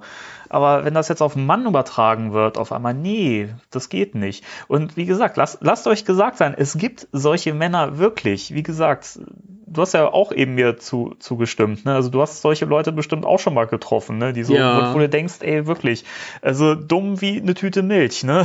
Das, das gibt's wirklich. Mhm. Das stimmt. Deswegen. Aber ich muss auch dazu sagen, ich fand Kevin im Film echt lustig. Also ähm, es gibt ja, es gibt ja auf der Blu-ray, ähm, wenn man die Version mit der Bonus-Disc hat, da gibt's ja noch so unfassbar viel an rausgeschnittenen und äh, alternativen Szenen. Und da merkt man aber, wenn man das mal gesehen hat, dass eigentlich noch die, die harmloseren Sachen im Film gelandet sind. Also ja, das da stimmt. War, da war noch das viel stimmt. größerer Stumpfsinn dabei. Ja, die haben ja eine Stunde da gesessen und improvisiert. Ja, genau. Dieses, dieses Vorstellungsgespräch allein, ne, das, wie lang das ur ursprünglich auch mal gewesen sein muss. Hm. Äh, Wahnsinn, hm. wirklich. Hm. Auch das ist ja ein guter Punkt, weil ähm, die Schauspielerinnen ja hier auch, oder generell die Schauspieler sehr viel improvisiert haben. Ja. Und äh, Paul Feig ihnen auch sehr viel Raum gegeben hat und oft gesagt hat, ja, lass das Band weiterrollen, ne? Und macht mal weiter, macht mal weiter, macht irgendwas draus, ne? Das, mh. das hat seinen ja. Charme. Ich finde es auch total schön. Das ist auch so ein Kritikpunkt, wo viele sagen, nee, ähm, das ist mir zu viel Improvisation. Im, Im, Original hattest du Bill Murray, den du eh nicht zugehen konntest, und alle anderen richten sich nach dem Drehbuch. Und hier sagt Paul Feig, ja, macht mal. Und ähm, was ich in den Film total oft anmerke, ist, ähm, er arbeitet so drehbuchmäßig auf einen Gag zu und dann quatschen die einfach weiter. Mhm. und äh, das, das, das erfahre ich ganz oft, wenn ich mir das angucke. Und dann denke ich mir, aber ja, eigentlich ist es realistisch.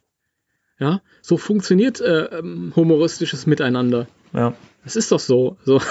Ja, es ist wirklich so. Das ist doch bei uns genauso hier im Podcast, oder? Ja, wir reißen irgendeinen irgendein Karlauer und anschließend äh, machen wir schwach weiter. Ja. Na, also. Ich, das, das, ist, das ist halt wieder dieser, dieser Realismus, den ich, den ich mag. Ja. Das ist aber auch, äh, finde ich, eigentlich von der Komödie her eigentlich relativ ähm, klassisch für mich, wenn ich zum Beispiel mir so Sachen wie, ich bin ja auch großer Monty Python-Fan.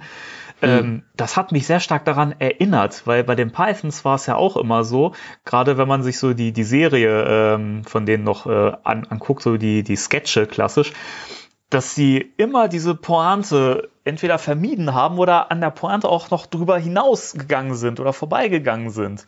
Hm, und das ja. Ganze in sich lustig war. Also nicht nur, wir, wir machen was und bauen darauf auf zu so einem Gag, und das merke ich ganz viel bei, bei moderneren Komödien, dass sie eben nicht mehr klassisch nach diesem Prinzip funktionieren, dass es eine, so eine, so eine Punchline, so eine Pointe geben muss, sondern dass sie eben viel aus diesem Drumherum machen und so, ja. auf dem Weg dahin und so und darüber hinaus. Und das finde ich eigentlich eine sehr schöne Entwicklung, weil alles, was, was man halt, man kennt das, ne, dieses, dieses klassische Prinzip, so äh, Aufbau zu einer Pointe hin. Und das finde mhm. ich eigentlich ganz schön, dass das aufgebrochen wird. Das ist ähm, äh, Paul Fieker war ein Meister drin auch. Also ja. das ist in all seinen Filmen so. Genau. Das ist. Äh, ja. Das hat er in Bridesmaids ja auch sehr schön gemacht oder Brautalarm im Deutschen. Das ist ah, herrlich. Ja. ja. das ist auch in äh, The Heat, also Toughe Mädels, der gemacht hat und mhm. ähm, Spy. Wobei ich Brautalarm immer noch am besten finde. Ja, der ist wirklich sehr schön. Bei diesen Filmen, ja. Oh, jetzt hatte ich gerade so einen Gedanken, dass hier noch so viel ist.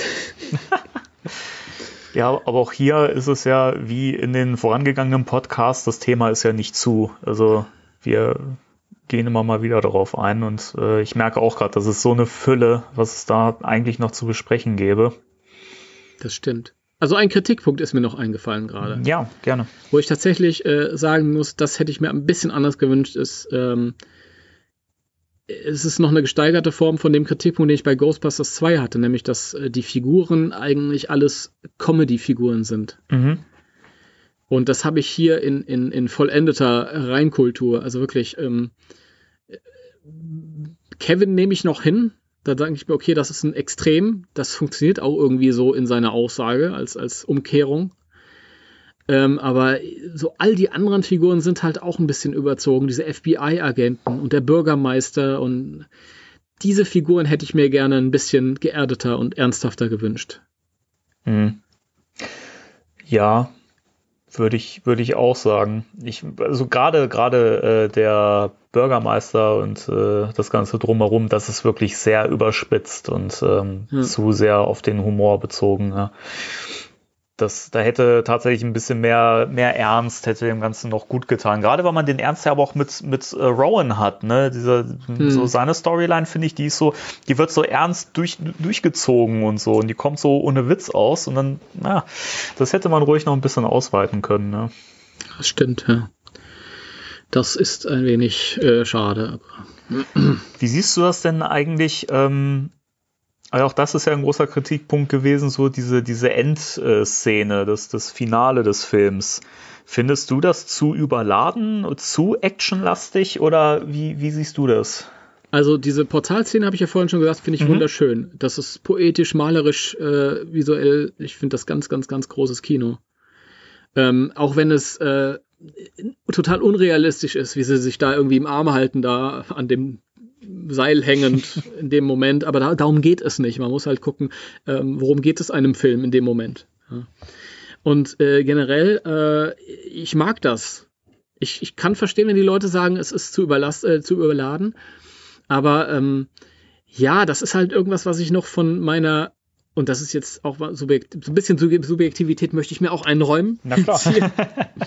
was ich noch von diesem, von diesem Kinoerlebnis, äh, von dem ich vorhin erzählt habe, mitgenommen habe, wo ich so geflasht war und ähm, in so einem emotionalen Ausnahmezustand und dann äh, fängt dieser Film an, hat mir gefallen und steigert sich in dieses ähm, fulminante, furiose ähm, Weltuntergangsfinale. Ähm, ja, unterstrichen noch von dem, von dem wunderschönen epischen Soundtrack, der ähm, ähm, an der Stelle halt wirklich auch super toll funktioniert hat. Und ich, ich, ich mag das. Ich, das ist mir auch nicht zu viel. Und ähm, zwischendurch musste ich lachen. Ich fand Slimer auch hervorragend eingesetzt. Mhm, ja, ja, ich auch. Äh, regt euch nicht über den, über den autoklauenden Slimer auf und lacht gleichzeitig, äh, gleichzeitig über den, der Bus fährt in Ghostbusters 2. ja, wirklich. ja, das ist nämlich dasselbe. Ja ich finde das toll. Und dann, dann bist du auf einmal in diesem angespannten Moment und die versuchen da den Tag zu retten. Mhm. Dann kommt der da äh, vorbeigefahren mit seinen Homies und so Party-Wagon-mäßig. habe ich in dem Moment gar nicht dran gedacht. Also, ich fand das wunderschön. Ich finde, das ist ein tolles, tolles Finale. Ich finde, das ist alles andere als das, was ich mir für das Ende von Jason Reitmans Ghostbusters 3 erwarte. Ja, Aber in dem ja. Rahmen hat das toll funktioniert. Ja. Ähm, wir hatten ja zwischendurch auch mal, oder in den letzten Folgen auch mal diesen, über diesen Pitch von Max Landis gesprochen.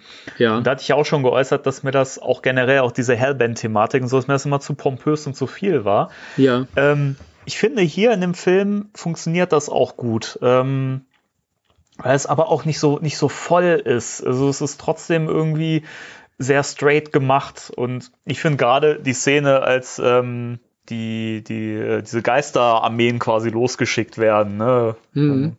Und ähm, wo sie dann eben auch diese verschiedenen neuen Equipments ausprobieren und so. Das finde ich so geil. Und auch dieses, ähm, dieses äh, or orchestrale Ghostbusters-Thema dann finde ich, finde ich so geil. Und das, da bist du so drin in dieser Szene. Und ich habe das gestern wieder gesehen. Ich kriege immer noch eine Gänsehaut, wenn ich das gucke. Ich finde das einfach toll.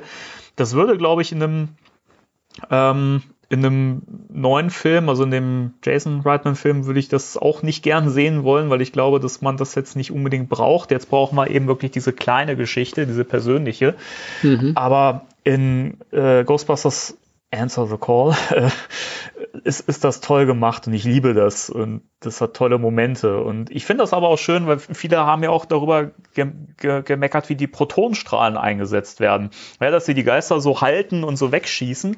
Aber funktioniert das nicht so? Ich meine, der Protonstrahl hält den Geist nun mal fest.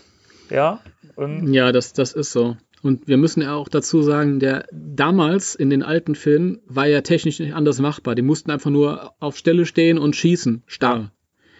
Ähm, klar, da war effektemäßig waren Einschränkungen, aber schon in der, in der Zeichentrickserie, das hat mir unglaublich geholfen, das, was ich vorhin gesagt habe, dass ich die Real Ghostbusters als, als festen Standbein mit ansehe von dem, was für mich Ghostbusters ist. Und nicht, weil es eine Kinderserie ist, sondern weil es auch ganz viel beizutragen hat äh, für, für mich als Erwachsenen ähm, wenn ich das als visuellen Einfluss nehme, dann komme ich hervorragend klar mit all diesen, diesen, diesen Kritikpunkten von ja. wegen, das, da ist mir zu viel Action beim, beim Geisterjagen und das ist mir zu kunterbunt und bla bla bla. Nee, das habe ich alles vorher schon gehabt in 140 Folgen äh, Real Ghostbusters. Ja, das stimmt. passt hervorragend. Stimmt. Und die eine hat sogar die Frisur von Egon. Also was wollt ihr? ja, es ist, es ist echt so. Das ist so, dieses, dieses Rumgerenne, wie sie da zu viert äh, durch, den, durch, den, durch die Halle da rennen und mhm. dieser besessenen oder dem, dem, dem, dem grünen Drachen, dem Mayhem da hinterher und schießen beim Rennen und so. Das ist doch geil, dass ich das endlich sehen kann, sowas. Ja. Das gab es bisher nur im Zeichentrick und da gab es aber auch regulär. Ja. Und das, so, dafür, dazu zähle ich auch das Ende. Und wenn ich zu dem Punkt äh, gekommen bin, mit diesem Finale, wo sie dagegen diese Geisterarmee antreten und Holzman dann ihren Moment hat und so, mhm ey, da bin ich doch schon so gehypt und so gepusht, dann, dann, dann kaufe ich dem Film das auch ab. Wichtig ist nur, dass er langsam angefangen hat. Ja. ja? Dass er halt irgendwie ähm, mit einer kleinen Geschichte, mit dieser, um diese Freundschaft und um, um dieses sich selbst finden und so ja. angefangen hat und dann später können genau. sie mir alles verkaufen, wenn sie mich an der Angel haben. Ich, ich mag auch die, die, die Struktur des Films total. Ich finde das schön. Also der ist, ähm, ich gebe dir recht, dass er manchmal so ein bisschen, so ein bisschen schwimmt und dass er manchmal so ein bisschen seine, seine Längen hat. Ähm, wobei die Kinoversion da auf jeden Fall straffer ist. Aber auch da fehlen so ein paar Sachen, die ich mir durchaus noch drin gewünscht hätte. Hm. Ähm, aber im Großen und Ganzen hat er eine tolle Struktur und funktioniert. Und äh, man merkt halt auch, dass er nicht nur auf dieses Finale hingearbeitet hat, sondern dass er eben einfach, einfach so eine Treue zu der Geschichte hat und so eine Liebe zu den Figuren. Und das ist was, was mir in vielen auch moderneren Filmen fehlt. Ähm, da merkt man oft, dass eben auf so ein Finale hingearbeitet wird. Da wird nicht so, nicht so das, man hat das eher im Serienformat eigentlich inzwischen, weil die sich ja auch Zeit nehmen. Und ich finde, dieser Ghostbusters-Film, das merkt man auch daran, dass Paul Feig ja ursprünglich eigentlich so einen drei- oder vier Stunden Film draus machen wollte, weil er sagte, das äh, hätte eigentlich da noch mehr reinpacken wollen. Das mhm. merkt man ja auch an, an den äh, geschnittenen Szenen oder entfernten Szenen. Ja. Ähm, der, der nimmt sich total Zeit und das mag ich. Das stimmt, ja. Das, das auf jeden Fall. Also ja, da kann ich gar nichts mehr dazu sagen. Das kann ich unterstreichen. Ja.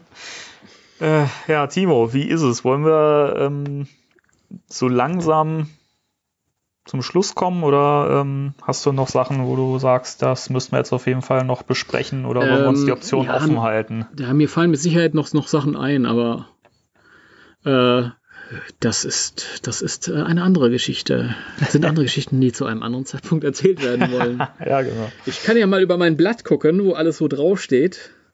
Was ich so. Äh, das habe ich. Kalko für Bill Murray hatten wir auch schon. Kalko für Bill, Bill Murray. Das Trailer-Gekotze. Ja. Wir haben alles besprochen, was ich mir hier aufgeschrieben hatte. Super. Dann war's das. Ja, ähm, abschließend, wollen wir noch irgendwie ein Fazit nochmal ziehen? Haben wir eigentlich bei den letzten Sachen auch immer gemacht, ne? Ja. Ja. Ja. äh, ähm, was war das für ein, für ein Höllenritt? Aber ja. im positivsten. Also, ich habe äh, 25 Jahre auf einen neuen Ghostbusters-Film gewartet. Ähm, zu dem Zeitpunkt, als er kam, war er so, wie er sein sollte nicht mehr so, wie er heute sein sollte oder wie er fünf Jahre vorher hätte sein sollen, aber in dem Moment war alles richtig. Ich liebe den Film, ich liebe seine Figuren, ich werde es immer lieben. Ich, er hat viele Schwächen, aber ähm, wie das immer so ist, ist es eine Frage, halt auch eine persönliche Frage, ob man sich dazu entscheidet, Spaß haben zu wollen oder ob man sich dazu entscheidet, äh, rumzumo- äh, rumbohren zu wollen. Und ich ja. entscheide mich dann auch eher, ähm, dass ich für den Spaß, gerade wenn es mir so leicht gemacht wird, wie in dem Fall hier. Das ist mein abschließendes Wort zu diesem Film. Fazit. Das war schön, Timo. Danke. ja. ähm, ja, also mein abschließendes Wort zum Sonntag. Für mich, wie gesagt, die, also so gehypt zum Thema Ghostbusters war ich bis zu dem Zeitpunkt nie. Und ich habe mich sehr auf einen guten Film gefreut. Ich habe einen guten Film bekommen. Ich wäre nicht traurig oder sauer gewesen, wenn es kein guter Film geworden wäre, weil ich ihn dann einfach, ja, nicht mehr geguckt hätte und mich nicht mehr weiter dafür interessiert hätte und trotzdem Fan geblieben wäre und auf das mhm. gewartet hätte, was dann vielleicht danach noch kommt. Ähm, für mich ist es kein super guter Film. Der hat viele Schwächen, die es mir leider so ein bisschen, ein bisschen schwer machen, ihn als äh, mega guten Film zu sehen. Aber ich liebe den Film auch. Und ich gucke ihn immer wieder gerne. Auch hier gilt das gleiche wie bei Ghostbusters 2. Immer wenn ich die Filme gucke, gucke ich sie auch so ein bisschen in der Reihenfolge oder auch mal durcheinander, aber ich gucke sie immer so ein bisschen auch im, in einem kürzeren Zeitraum dann hintereinander weg. Und ja, die Figuren finde ich super. Ich finde sie toll ausgearbeitet. Ich liebe das, dass sie einfach auch eine Tiefe haben. Gerade auch dieses Freundschaftsthema finde ich super schön. Ich bin so froh, dass, dass man hier keine, wie du gesagt hast, Babes genommen hat, die einfach sexy rumposen und dann leere Hüllen sind. Man hätte auch Megan Fox besetzen können, ja. Wäre ja, dann vielleicht, ja. wäre dann vielleicht äh, erfolgreicher gewesen an der Kasse, ja. Aber im Großen und Ganzen, finde ich, hat man hier tolle Schauspielerinnen gefunden, die wunderbar miteinander funktionieren. Ähm, ich finde die Story des Films auch nicht kopiert oder so. Es ist halt einfach, ja, Ghostbusters. Ähm, es ist einfach eine Truppe Nerds, die sich da zusammengefunden hat, die tolle Vorbilder sind, die tolle Identifikationsfiguren sind. Und der Film hat für mich alles, was ein Ghostbusters-Film eigentlich braucht, um mich zu begeistern, um mich, äh, ja, um mich äh, festzuhalten, ja. Und ähm, das finde ich hier wieder. Der Film nimmt sich vieles aus, den, aus dem gesamten Franchise auch, ähm, aus der Serie Real Ghostbusters nimmt er sich so ein bisschen diesen bunten Look und ein bisschen mehr diesen, diesen äh, etwas lauteren Humor, sage ich mal, oder eben auch ein bisschen, bisschen cartoonigeren Humor. Die Turbulenz. Turbulenz, sehr schön, vielen Dank. Genau, das habe ich gesucht. Ähm, und das macht er gut. Und wie gesagt, ich, ich kann einfach nicht verstehen, wie man dem Film so viel Hass entgegenbringen kann. Das hat er absolut nicht verdient. Ähm, man kann den Film nicht mögen, man muss ihn auch nicht mögen. Es gibt genug Kritikpunkte von Leuten, die ihn nicht mögen und die sagen, das wiegt für mich so schwer, das kann ich nachvollziehen. Und ähm, am Ende des Tages sind wir alle Ghostbusters-Fans, die äh, einfach Spaß an diesem Franchise haben. Und ich finde, man sollte auch den Leuten den Spaß gönnen, die ähm, den Spaß an diesem Film haben, die ja vielleicht auch mit diesem Film Fans geworden sind. Das gibt es ja auch. Der Film hat einfach eine neue Welle auch so ein bisschen losgetreten, wenn man mal diesen ganzen Hate und so beiseite schiebt. Mhm. Dann hat der Film was geschafft, nämlich dass auch junge Mädchen sich damit identifizieren können. Das siehst du gerade auch so im Cosplay-Bereich. Das hast du ja auch schon gesagt. Dass so viele, die, die sich Holtzman als, als Vorbild nehmen, gerade sie ist ja auch so ein bisschen so eine kleine Leitfigur geworden, ne? So ein bisschen in, ja und das, das ist schön, das zu sehen, dass Ghostbusters immer noch äh, oder ein Ghostbusters-Film sowas noch bewirken kann. Das stimmt. Und ich bin stolz darauf, dass es ein Ghostbusters-Film war, der sich all das getraut hat und der das umgesetzt hat, ja. ohne dabei schlechter Film zu sein. Also, Sehr schön. Ja. Dankeschön. Ja, nein. Ja. Ich finde es. Ja. Ja. Sprich. Ja, nö. ja, nö. Ja. Gut, jetzt holen wir uns die Schelte von unseren Zuhörern ab. Nein. Nein.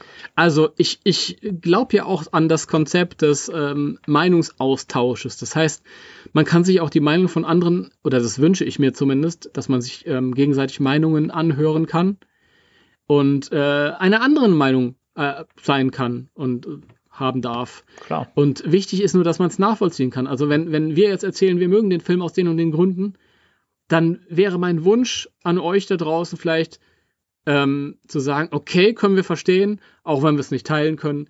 Noch schöner wäre es natürlich, wenn er euch auch gefallen hat. Aber ja, das könnt ihr auch in den, in den Kommentaren schreiben, wenn ihr Lust habt. Genau. Wichtig ist nur, dass es in einem gesitteten Rahmen erfolgt. Denn das ist das, was, was mir halt immer fehlt, äh, gerade wenn man sich so soziale Netzwerke anguckt, ja. dass das alles immer so in, in Extreme ab, abdriftet und das ist immer schade. Ja, das, das ist jetzt leider so gang und gäbe. Ich, ich wünsche mir jetzt auch für den nächsten Film, dass es ein bisschen normalisiert sich wieder. Ja. Der, also, ja. Timo. Dann war's das. In diesem Sinne. Ja, war's das, ja. Ja, dann ja. Ähm, verabschieden wir uns. Genau. Danny, verabschiede dich mal. Äh, ah, Moment, Moment, Moment. Robert, schöne Grüße. Robert. Robert, schöne Grüße.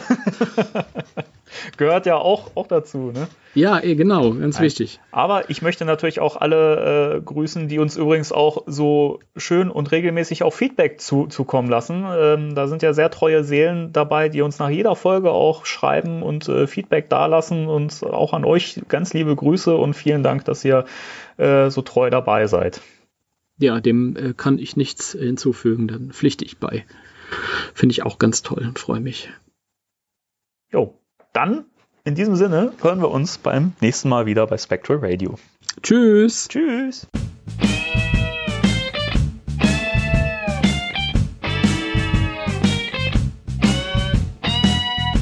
Spectral Radio, der Ghostbusters Deutschland Podcast mit Danny und Timo.